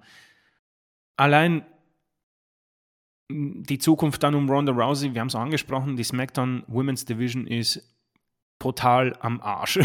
es ist wirklich eine absolute äh, Tragödie, was sich da zurzeit aufhält. Mm, und wenn ich raten müsste, dann gibt man Ronda den Titel und Charlotte kommt zurück und wir haben wieder die ähm, ja, normale Fehde, die wir quasi immer hatten bei SmackDown. Ähm, die Frage ist natürlich auch Triple H ähm, ich bin etwas enttäuscht, dass er die Zeit nicht genutzt hat, um irgendjemanden wirklich zu, ja, besser darzustellen. Das hat man bei Raw auch irgendwie nicht geschafft. Also, ähm, was man gut schafft bei Raw, ist zum Beispiel Lashley aufzubauen. Ja, der ist da bei Raw und gewinnt seine Matches brav, hat seine Promos. Warum man irgendwie, wen auch immer, du kannst ja Kaylee Ray, sage ich jetzt mal, zieh sie hoch von NXT und bis zum nächsten Pay-Per-View, lass sie alles gewinnen und dann auf einmal ist sie halt ein äh, Number One Contender. Äh, diese Lacey Evans-Geschichten, das ist, das ist tot, das funktioniert einfach nicht mehr. Das ist etwas enttäuschend, muss ich sagen, weil du auch, und das ist, da werde ich mal eine Lanze brechen für Ronda, ist auch für sie schwierig. Sie hat ihren Stil, den kann nicht jede gehen. Das ist das Problem. Und du gibst dir halt für mich auch die falschen Gegner. Ja? Shayna Baszler wäre tatsächlich noch das Interessanteste, um es zu überbrücken, wenn Charlotte noch keinen Bock hat oder nicht zurück will oder vielleicht auch zu Raw will. Ähm, das kann man für mich sehr gut strecken. Und dann bleibt es einfach nur noch die Frage, wie lange macht Ronda? Was ist der Vertrag? Ich schätze mal, bis Mania geht das sicher. Und dann ja. wird sie, glaube ich, auch wieder gehen. Aber die Zukunft für beide ist eher, ja, nichts, was mich, was mich spannend fesselt und ähm, irgendwie Fragen zurücklässt, weil Ronda hat gefühlt zwei Gegnerinnen, wo es funktioniert. es ist Becky Lynch, ist verletzt, Charlotte Flair, A verletzt, B 1000 Matches schon gehabt. Und Liv Morgan ist diese Süße, die jeder von uns mag und jeder will, dass es klappt, aber diese Regentschaft ist total kaputt gegangen. Und deswegen Ronda soll gewinnen. Und dann muss Triple H aber sowas von ran und neue Stars aufbauen, weil irgendwie bleiben wir gerade hängen. Ronda, Becky, Charlotte, Bailey, Bianca nehme ich auch gern hinein. Der Rest ist total abgefallen, auch Asuka leider. Du hast wunderbares Talent bei NXT. Du hast es. Du hast es auch in den Main-Rostern. Nur man hat gefühlt auf die alle vergessen. Und das ist sehr, sehr schade, weil es wird langsam etwas langweilig. Und das, das muss es nicht sein. Du hast genug Superstars. Genug. Ja, das äh, sehe ich tatsächlich so, wie der gute Chris. Mm, auch die, die Gegner, die Ronda bisher vorgesetzt bekommen hat, seitdem sie wieder da ist, äh, außer Charlotte, und das waren auch nicht die besten Matches, auch wenn sie Chris und mir eigentlich ganz gut gefallen haben. Ja. Ne, also da sind wir aber irgendwie in der Minderheit offensichtlich. aber gut, wir können ja nun äh, deswegen nicht unsere Meinung revidieren. Ähm, ja, schwierig. Es ist nicht immer Becky Lynch, die da äh, in die Bresche springen kann. Und deswegen muss man sich da jetzt was ausdenken. Und Shayna Baszler wäre interessant gewesen. Alleine, man ist bis jetzt zumindest davon weggekommen. Hat mal ein, zweimal was angedeutet in den Weeklies, aber mehr war nicht. Ja, mehr geht ja auch nicht, weil äh, Shayna den Titel verloren hat und Ronda ihn noch nicht hatte. Hätte man irgendwie 0815-Match machen können. Aber wäre schon gut, wenn es da vielleicht auch um etwas mehr geht. Also lassen wir uns überraschen, ob das vielleicht so weitergeht, wenn oder falls Ronda den Titel jetzt gewinnen sollte. Damit sind wir durch mit Extreme Rules. Jetzt, wo ich mir die Card nochmal zu Gemüte geführt habe, ist meine Vorfreude nicht größer geworden. Ja, ich, äh, ich wollte es gerade sagen, eher weniger. Ma manchmal wird es ja dann besser, wenn man drüber spricht, aber hier, nee, also echt nicht. Also, äh, Brawling Brutes gegen Imperium könnte und Bianca Belair gegen Bailey könnte auch. Und den Rest, muss man ganz ehrlich sagen, braucht man nicht, wenn man Andy und Chris heißt. Zumindest äh, aus dieser Perspektive. wir wollen es ja nicht allen aufdrücken, aber äh, wenn ihr das anders seht, ist das total gut und total in Ordnung. Äh, bei uns will es einfach nicht zünden. Und vor dem Hintergrund machen wir, glaube ich, einen Deckel drauf und machen das Beste, was man machen kann. Lassen die Show auf uns zukommen. Vielleicht werden wir ja positiv überrascht. Ist ja schon einige Male passiert. Und ich denke, damit ist alles zu dieser Show, aus unserer Sicht zumindest, gesagt. Bleibt für uns jetzt noch mal so ein bisschen im Q&A-Bereich zu wildern. Da sind wir euch ja noch einige Fragen äh, schuldig aus der letzten Woche. Und ich würde sagen, Chris, äh, was hast du denn auf YouTube noch aufgetrieben? Äh, ja, dann haben wir was von der Vorwoche noch aufzuholen. Ähm, ich glaube, das war Folge 196, oder? Müsste 97 sein, denn heute ist ja. 98. Ach nee, es müsste, es müsste 96 sein, weil 97 war dann die Woche genau, drauf. Genau. Und heute machen wir 98. Wunderbar. Genau. So, von Folge 196. Mr. Simon, ich würde eine Rückkehr von Bo Dallas in seinem Bo Leaf Gimmick als Manager von Liv richtig feiern. Also Triple H, du weißt, was du zu tun hast. Er bedankt sich für die Unterhaltung und lässt lieb grüßen. André Wilke, die Live Weekly an einem Donnerstag wäre geil. Dann könnte ich mir Mittwoch tatsächlich mal wieder Raw angucken. Blöd nur, dass wir es Mittwoch machen. Wir machen es. Ja. Aber das geht sicher trotzdem mit Raw aus, falls du Lust hast. Ähm, Sebastian Brandt, dass der Vertrag mit den Saudis so lange läuft, hätte ich, hatte ich nicht auf den Schirm. Das macht es für Leute wie Owens ja schwer, eine lange Zeit den Titel zu halten, da Leute wie KO oder Zane ja nicht zu den Saudis reisen und diese bestimmt auf den Champion bestehen werden. Ja, ist auch ein interessanter Aspekt. DJ S-Blade bedankt sich äh, und findet das mit den Fragen sehr toll. Ähm, und ich glaube, jetzt kommen wir zur ersten Frage. Dante976, der hat ja schon ähm, danach äh, gefragt. Also, hallo, ihr beiden Junggebliebenen. Danke für eure ausführliche Antwort zum Thema Wins und Konsequenzen. Äh, heute eine einfachere Frage, die ihn aber dennoch beschäftigt. Äh, seit John Michaels ähm, habe ich das erste Mal wieder einen Lieblingswrestler, namentlich MJF. Was haltet ihr von ihm? Aber noch wichtiger ist, er hat ja nach seiner unglaublich tollen Pipebomb äh, wieder die Rückkehr zur AEW gemacht und verlauten lassen, dass 2024 wohl das Ende seines Vertrags kommt und danach eventuell sogar WWE ähm, im Horizont steht. Ist es nur ein Work oder meint er es ernst? Ähm, würde mich freuen, da solche aggressiven Promos nicht möglich wären. Was denkt ihr dazu? Liebe Grüße aus der Schweiz. Ähm, ja, puh, MJF, das wäre für mich einer der größten ähm, Deals oder ja, ähm, wie soll ich es nennen, ähm, Abkäufe oder ähm, Schwächelung des Gegners äh, oder im Fußball, man kauft irgendwie die besten Spieler von den Leuten weg und holt sie zu sich. MJF ist natürlich jetzt durch diese ganze äh, CM Punk-Geschichte, äh, Kenny Omega-Geschichte, äh, noch weiter nach oben gerückt, denke ich mal. Und für mich auch einer der großartigsten äh, Gimmicks der letzten Jahre und wahrscheinlich auch der beste Heel im Moment im gesamten Wrestling-Business. Er ist verflucht jung, er ist sehr gut. Und ich denke, Tony Khan wäre ziemlich fahrlässig, ihn gehen zu lassen. Und deswegen glaube ich schon, dass man sich hier einigen wird und es eher ein Work ist. Das ist zumindest mal meine Meinung, so schätze ich es ein. Ähm, hätte ich Bock auf ihn auf, in der WWE? Klar, weil ich Raw quasi machen muss und ich sehr großes Interesse hätte, wie weit er es treiben darf und wie man ihn auch einsetzen würde. Man hat bei AEW zumindest noch nicht voll auf ihn gesetzt, noch keinen World Title. Wird sich wahrscheinlich ändern bis 2024, um, um da ein bisschen dem neuen Vertrag nachzuhelfen. Also, um es zu beantworten, ich wäre sehr, sehr interessiert daran. Es wäre ein für mich großes, ein Big Deal wäre das. Das wäre für mich auch ein kleiner Schock für AEW. Ähm, aber ich denke, man wird sich einigen und er wird AEW treu bleiben und glaube auch, dass er diese Company dann lange, lange tragen wird. Ob als Heel oder Face, ähm, das wird sich zeigen. Aber das ist ein, wahrscheinlich einer der größten potenziellen, ähm, ja, ich möchte nicht sagen Cliffs, aber 2024 könnte sehr, sehr spannend werden, wie man das bei AEW löst. Ja, ich bin ein bisschen differenzierter als Chris. Ich glaube nicht, dass es ein Work ist. Ich, äh, oder sagen wir es mal so, es ist ein Gemisch aus Work und Realität. Die Grenzen haben wir ja schon mal besprochen, verfließen immer mehr. Sie sind immer schwerer voneinander zu trennen. Wo hört Work auf und wo fängt das wirkliche Leben an?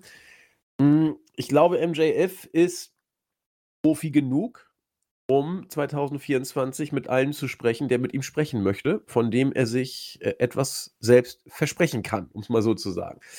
Wenn Hunter da richtig Geld rausholt, wird MJF zuhören, was er ihm zu sagen hat. Und wenn das Angebot super ist, dann wird er auch einen Wechsel zu AEW in Betracht ziehen. Wird ein paar Mal mit Cody telefonieren und dann halte ich es durchaus für möglich, dass MJF auch wechselt. Ähm, MJF ist super, aber äh, ich persönlich habe den Eindruck, dass er zumindest nach meinem Geschmack mir ein bisschen zu sehr mit der Geschichte langsam spielt und das äh, in, in die sozialen Medien, in die Öffentlichkeit so ein bisschen trägt.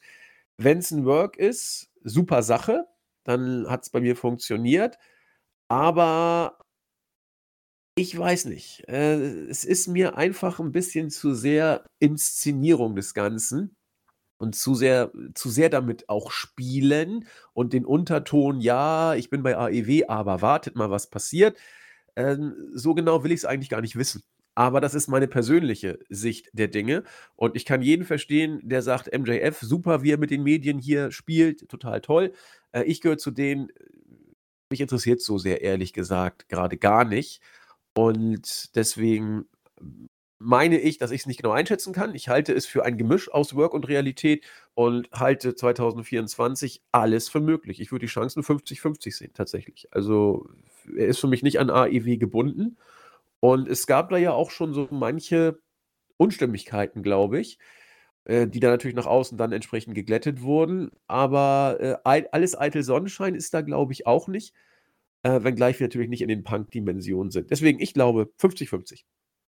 Wunderbar. Und Tarek Fretes hat noch ähm, bezüglich unserer ähm, Ratings zu Raw gesagt, naja, Raw ist gegen zwei NFL-Games gelaufen und so kann man vielleicht äh, die etwas schwächeren Zahlen beantworten.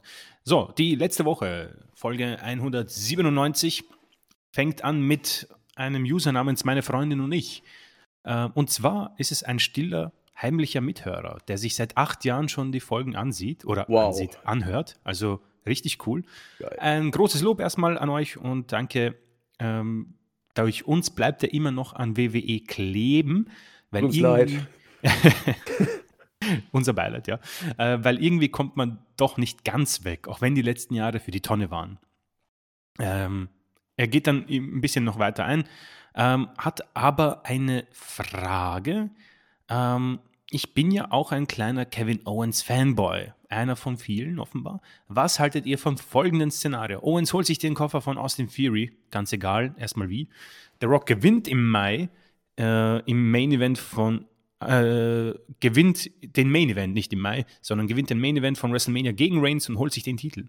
Owens Musik ist zu hören, er fertigt The Rock ab, casht ein, gewinnt den Titel und tritt demonstrativ auf The Rock, wie damals auf Cenas US-Titel und hält den Gürtel in die Höhe. Liebe Not Grüße. A chance. Nette Idee, aber uh, not anytime soon. Ich glaube auch, das wird so schnell nicht passieren. Ähm, aber ein unglaubliches Szenario. Äh, vielen Dank auf jeden Fall für die Frage. Und ganz, ganz herzliche Grüße, ja. Also, genau, äh, stiller Zuhörer seit acht Jahren, ja, das ist schon. Mit Freundin. Offenbar. offenbar.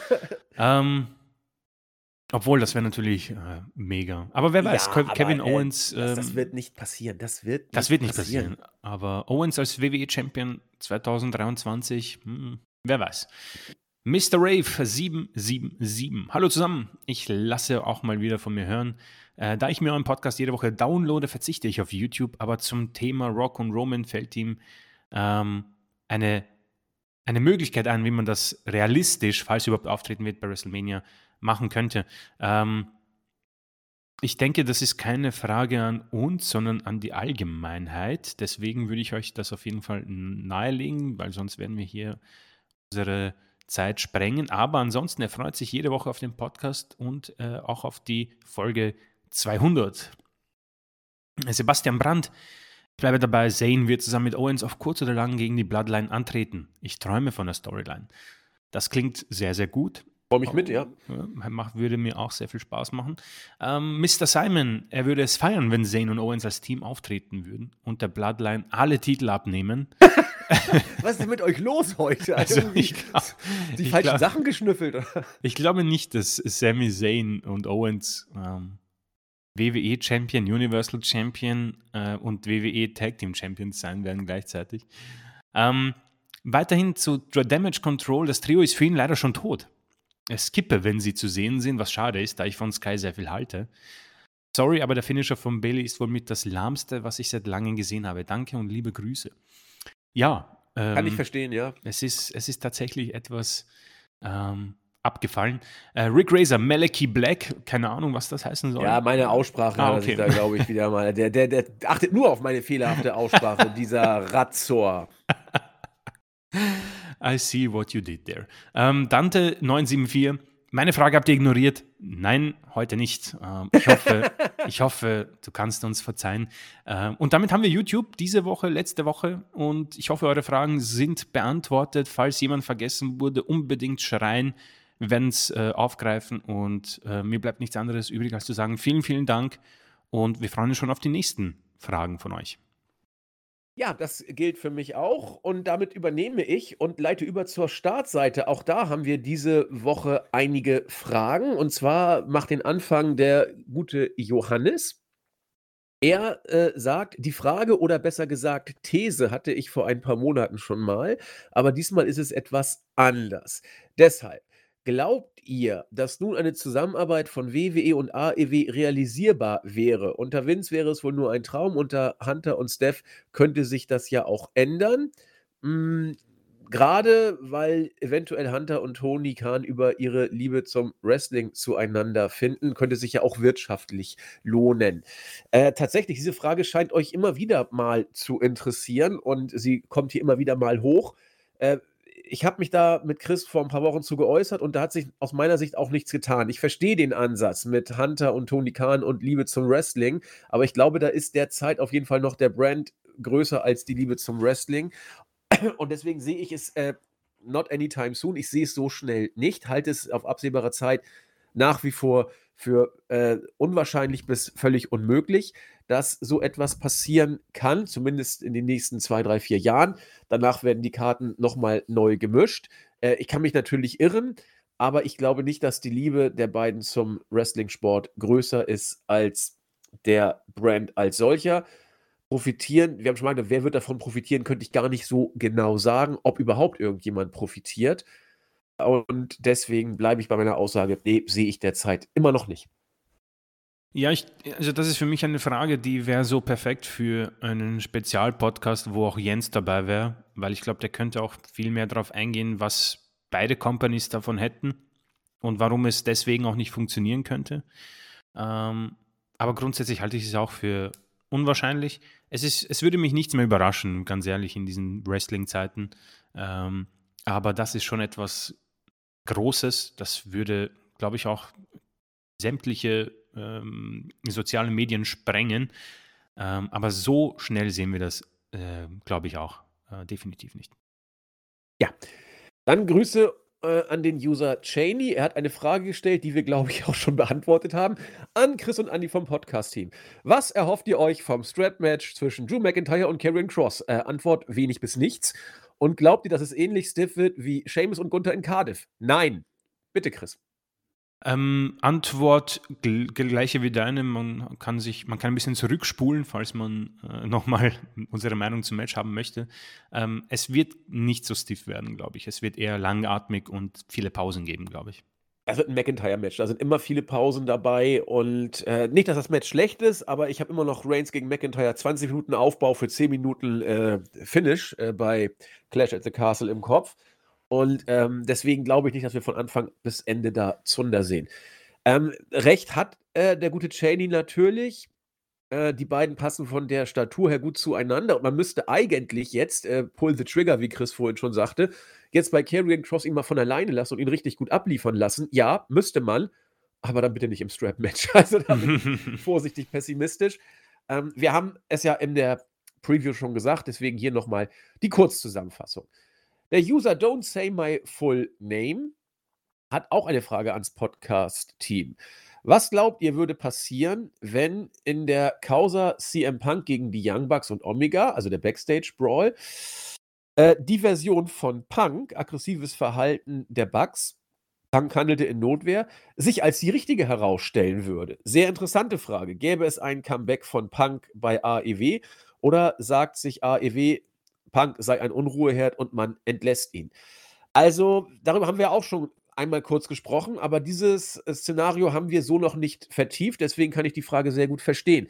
Ich habe dazu letztes Mal etwas angedeutet und äh, kann das hier nochmal wieder äh, etwas länger ausführen. Falls man tatsächlich jetzt zum Ergebnis kommt, Punk hat tatsächlich äh, sich nur verteidigt, weil die Bugs wieder zwei Berserker die Tür aufgetreten haben und auf ihn zugesprintet seien. Ne? Also falls sich das als äh, der Sachverhalt herausstellen sollte, was ja nicht so wahrscheinlich ist, aber eben derzeit möglich, wird man Punk immer noch vorhalten können, dass er in der Pressekonferenz ja derart geshootet hat, dass die Bugs aus dem Häuschen geraten sind, also quasi die Notwehrlage ein Stück weit provoziert hat. Ähm, und vor dem Hintergrund kann man so den schwarzen Peter wieder äh, durch die Hintertür Punk zuschieben. Äh, er hat da ja wirklich ein bisschen geshootet. Das kann man auch nicht abstreiten. Ob man dann so durchdrehen muss, ist wieder eine ganz andere Geschichte. Äh, die Frage ist, ob das Tischtuch jetzt dann endgültig zerschnitten ist. Äh, zwischen Punk und Kahn weiß ich nicht. Zwischen Punk und den Bugs scheint es fast so zu sein. Und dass vor dem Hintergrund gleich aus zwischenmenschlichen äh, Differenzen, wie man so schön sagt, vielleicht dann auch da ein Comeback derzeit gar nicht möglich ist. Das Einzige, was äh, mir als eine Möglichkeit erscheint, ist, dass sich alle wirklich zusammensetzen, äh, aussprechen und äh, aus irgendwelchen Gründen wieder zueinander finden. Sollte das nicht passieren, sind die juristischen Begebenheiten meines Erachtens vielleicht sogar eher zweitrangig. Wenn man Punk weghaben will, wird man ihn weghaben, äh, wird ihn auch wegbringen und dann muss man einen Grund suchen oder wird man ihn auch finden. Und dann kann man sich immer noch auf die Sticheleien von Punk in der Pressekonferenz berufen. Und da wird Kahn eher zu den Bugs und zu Omega als zu Punk halten. Da bin ich mir äh, nicht sicher, aber es spricht sehr, sehr viel dafür. Und ich bin mir auch doch sicher, nur nicht in Stein gemeißelt sicher. Und deswegen glaube ich, wird es für Punk bei AEW schwer. Es geht, glaube ich, wirklich nur, wenn er sich entschuldigt und die Bugs gewillt sind, äh, das alles äh, auch anzunehmen. Und da wird sehr viel, ja, Mediationsarbeit vielleicht geleistet werden müssen. Ja.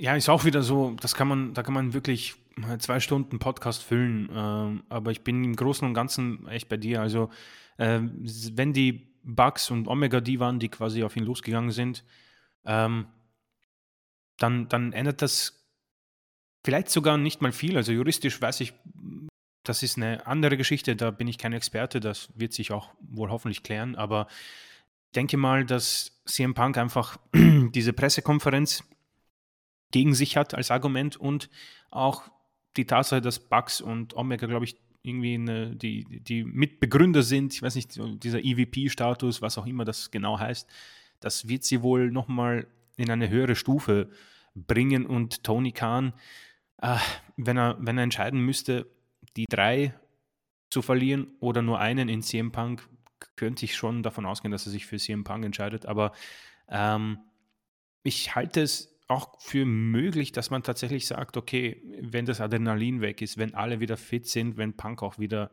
runterkommt, dass es durchaus möglich ist, dass man zusammenkommen kann und sprechen kann. Dann sagt man, okay, wir können miteinander nicht. Glücklicherweise müssen wir uns ja eigentlich nicht begegnen. Dann soll, werden einfach sämtliche Fäden untereinander einfach nicht stattfinden. Und man kann ja backstage, Gott sei Dank, einem aus dem Weg gehen. Ja?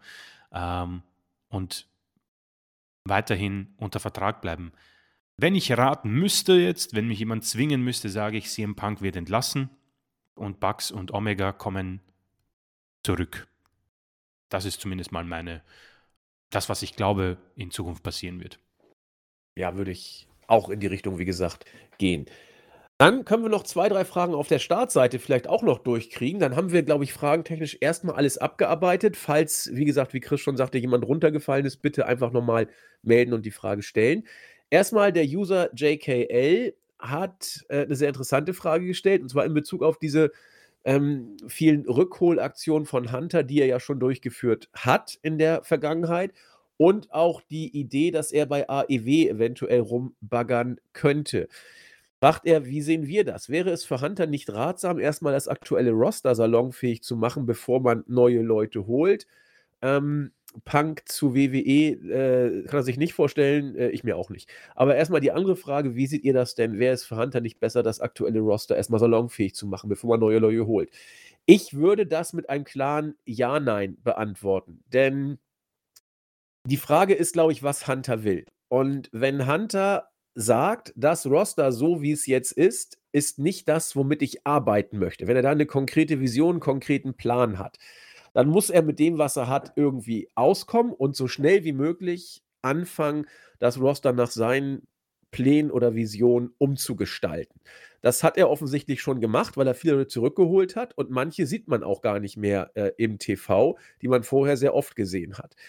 Das heißt, ähm, warum sollte man ein Roster oder Teile des, Ros des Rosters salonfähig machen, wenn man damit eh nicht plant? Ja, also das, was man haben möchte, das sollte man salonfähig machen und da ist Hunter auch schon teilweise mit dabei. An manchen Sachen von Vince McMahon hält er fest. Manche kriegen einen größeren Push als vorher. Äh, Kevin Owens sei hier genannt, auch Sami Zayn ein Stück weit wird äh, besser eingesetzt und andere holt er zurück, andere lässt er fallen. Das heißt, äh, ich glaube, wenn Hunter da einen langfristigen Plan hat, und den unterstelle ich ihm jetzt einfach mal, dann ist sein Verhalten schon nachvollziehbar. Wenn er aber irgendwie auf Teufel komm raus alles zurückholt ohne Sinn und Verstand, dann ist das alles ein Strohfeuer, das überhaupt keine Nachhaltigkeit hat und sogar zu Problemen auf Dauer führen wird. Deswegen äh, bleibe ich dabei, wenn Hunter mit manchen aus diesem Roster nichts anfangen will und dafür auf andere setzt, die er auch genau weiß, welche das sind, dann muss er früher oder später damit anfangen, neue Leute zu holen und sie entsprechend inszenieren und auch äh, die alten Zöpfe dann abschneiden und dann werden auch Entlassungen vielleicht kommen. Das wäre der nächste konsequente Schritt. Ich hoffe, damit habe ich die Frage einigermaßen beantwortet. Chris. Ja, ich, ich kann dir da wirklich nur zustimmen ähm, in allen Belangen. Also ich ich, ich bin persönlich auch im Moment langsam in der Phase, wo ich von Optimismus in die Skeptik ein bisschen falle, weil ähm, ich grundsätzlich nicht nachvollziehen kann, dass man bei gewissen Dingen so lange wartet. Ähm, gut, Pay-per-view-Payoffs kann ein Grund sein, aber da schafft es auch nicht jeder hinein. Ähm, Kevin Owens war zum Beispiel nicht bei Raw zu sehen, Johnny Gargano hat verloren, ähm, Dakota Kai verliert bei SmackDown, gewinnt bei Raw das klingt schon ziemlich krass nach Vince McMahon irgendwie. Ja. Und das enttäuscht mich schon, auch wenn ich immer noch, also das habe ich schon gesagt, da werde ich auch drauf bleiben. Äh, für mich beginnt die Triple H-Ära ab den Royal Rumble 2023. Einfach weil das quasi ein neues Jahr ist, auch wenn irgendwie aus irgendeinem Grund die Season Premiere von Raw nächste Woche stattfinden wird. Warum es irgendwie jetzt ist, keine Ahnung. Äh, wird mir vielleicht jemand erklären können. Aber unabhängig davon, das ist für mich so, was ich einfach ihm geben will, um zu sortieren, um zu sehen, wen will er zurückbekommen, wen will er haben und wen will er pushen, was will er nicht haben. Deswegen ähm, würde ich das Ganze diesbezüglich abwarten. Entlassungen wird es immer geben. Ich glaube, das ist einfach auch dem geschuldet, dass man Geld machen will. und es ist ein toughes Business in dem Sinne. Ich finde es schade, dass man es nicht anders lösen kann, aber ich glaube, das ist einfach bei WWE nochmal brutaler. Und ja, ja ähm, im Moment bin ich kein großer Fan mehr davon, für, von den Rückkehrern und hoffe, dass es mit Bray Wyatt dann mal auch zu Ende geht, weil das habe ich auch bei AEW äh, angekreidet. Zu viel Rückkehrer schaden dem. Und das war für mich auch schon, weiß nicht, dann gehen einfach auch Leute unter, die nochmal zurückkommen. Ähm, weil die, die nach Brian Adam Cole zurückgekommen sind, die haben auch ein bisschen Pech gehabt. Ähm, und ich bin mir nicht sicher, weil ich das Produkt nicht zu 100% schaue. Aber für mich gehen schon ein paar Namen unter, die bei WWE ähm, entlassen wurden. Ich weiß nicht, so Keith Lee ist für mich so ein erster Name, wo ich sage, ja, hm, geht so Geschichte. Ähm, aber ja, da falle ich jetzt in andere Themen hinein.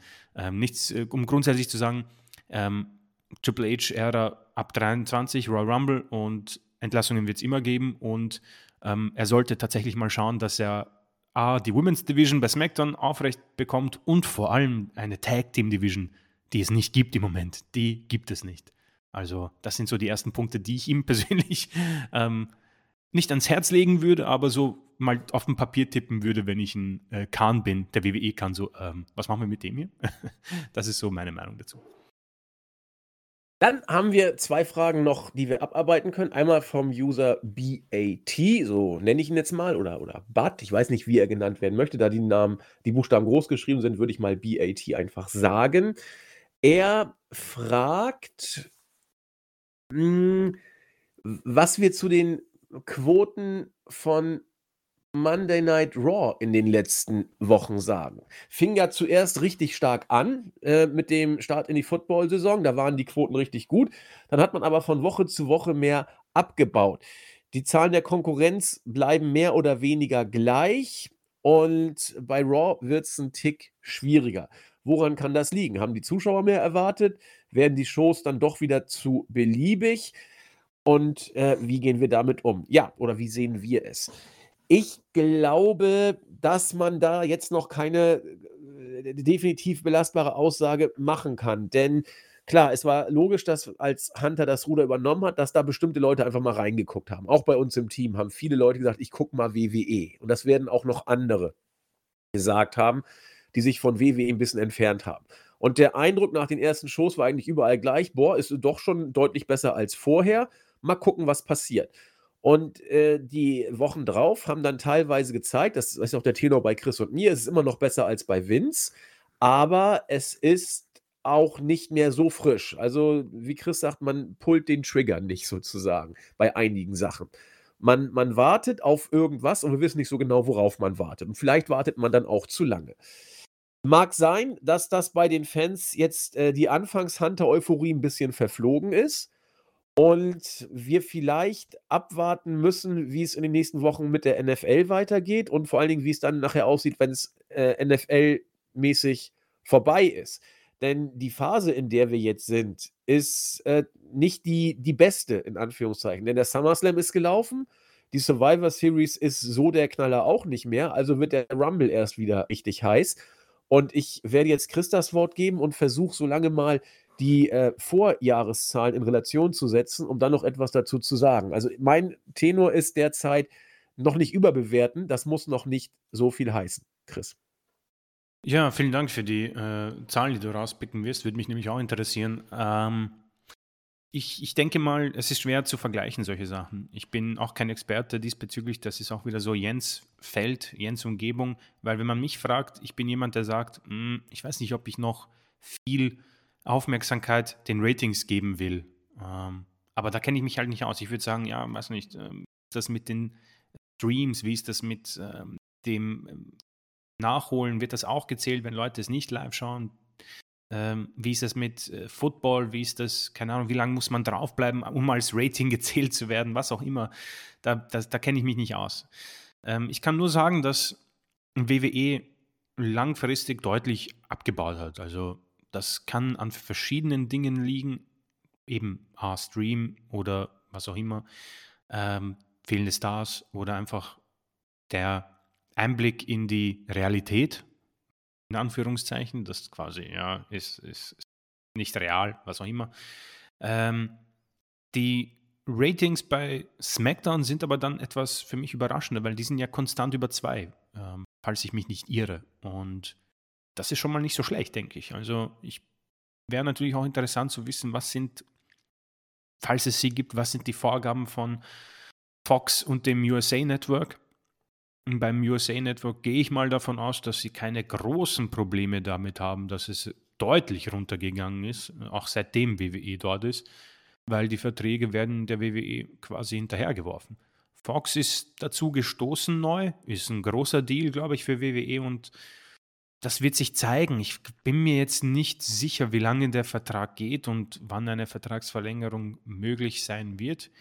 Aber wenn ich persönlich eine Meinung geben würde, dann ist es die, dass für mich eventuell Ratings keine große Rolle mehr spielen ähm, und eventuell auch schwer zu vergleichen sind von A, dem Anbieter, B, dem Haushalte, die den Kanal bekommen, C, dem Streaming und D, grundsätzlich auch ähm, der ähm, Größe der Company und auch der der Gegner. Also ich persönlich bin kein Football-Fan, aber kann mir gut vorstellen, dass das ein unangenehmer Gegner in Amerika ist.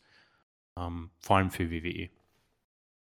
Ja, also Football, klar, ist immer ein, ein Riesenproblem bei WWE gewesen. Da, das war ja in den letzten Jahren auch äh, spürbar. Ich habe mir jetzt mal die Raw-Ratings angeguckt. Es ist tatsächlich so, dass man da äh, teilweise 200.000 Zuschauer unter dem Vorjahr war. Ähm, das ist tatsächlich ähm, spürbar. In den Jahren zuvor hatte man nicht diese äh, großen äh, Verluste. Da hatte man sich immer so bei, bei 1,8 oder 1,7 äh, eingependelt, teilweise auch ein bisschen höher.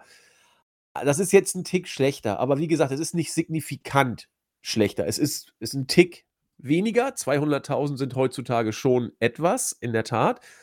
Aber ich glaube, es ist noch nicht äh, so, dass man da jetzt sagen kann, unter Hunter verliert WWE Zuschauer. Ich glaube, da müsste man echt ein paar Monate länger das Ganze in, äh, ins Land ziehen lassen und äh, die Entwicklung weiter verfolgen. Wenn das sich weiter so darstellt, muss man mal sehen. Andererseits ist auch schon wieder ein Jahr vergangen. Ein Jahr, in dem Free TV eben immer noch oder noch größere Probleme hat, um gegen alternative ähm, Fernsehformate anzukämpfen. Also das Fernsehen, so wie wir es kennen, verändert sich ja gerade radikal. Das sagen wir auch schon seit zwei, drei Jahren.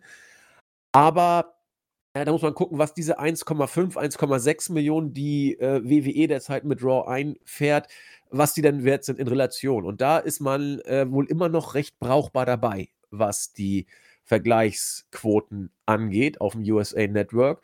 Und von daher mag es weniger sein, aber in der Relation ist es vielleicht so schlecht dann doch nicht, weil man die Zahlen heute anders lesen muss. Deswegen bleibe ich dabei, erstmal ein bisschen äh, mit Ruhe das Ganze betrachten. Und wie Chris auch schon sagt, Ratings sind heute vielleicht gar nicht mehr so das Wichtige in Zeiten, wo man im Free TV froh ist, dass man irgendwas Exklusives noch hat und es sich halbwegs rechnet. Das wird man aber alles noch äh, differenzierter betrachten müssen und die Zeit wird uns dabei helfen. Letzte Frage, diesmal von unserem User Schnackmaniac mit AEW-Bezug. Habt ihr den Eindruck, dass AEW mittlerweile oft unprofessioneller wirkt als noch zu Anfang? Die ganze Punk- ähm, Situation, Wrestler, die sich auf Twitter gegenseitig angreifen, wo man nicht weiß, ob es äh, Storyline ist oder nicht. Äh, die News, äh, die AEW-Leute können zur WWE zurückkehren. Tony Khan, der manchmal besonders interessante Sachen tweetet, äh, um transparent zu wirken oder was auch immer. Ähm, ich muss gestehen, dass dieser Eindruck sich bei mir tatsächlich auch ein bisschen nicht aufgedrängt hat, aber sich so ein bisschen angeschlichen hat, dass bei WWE äh, das äh, bei AEW das derzeit so wirken kann.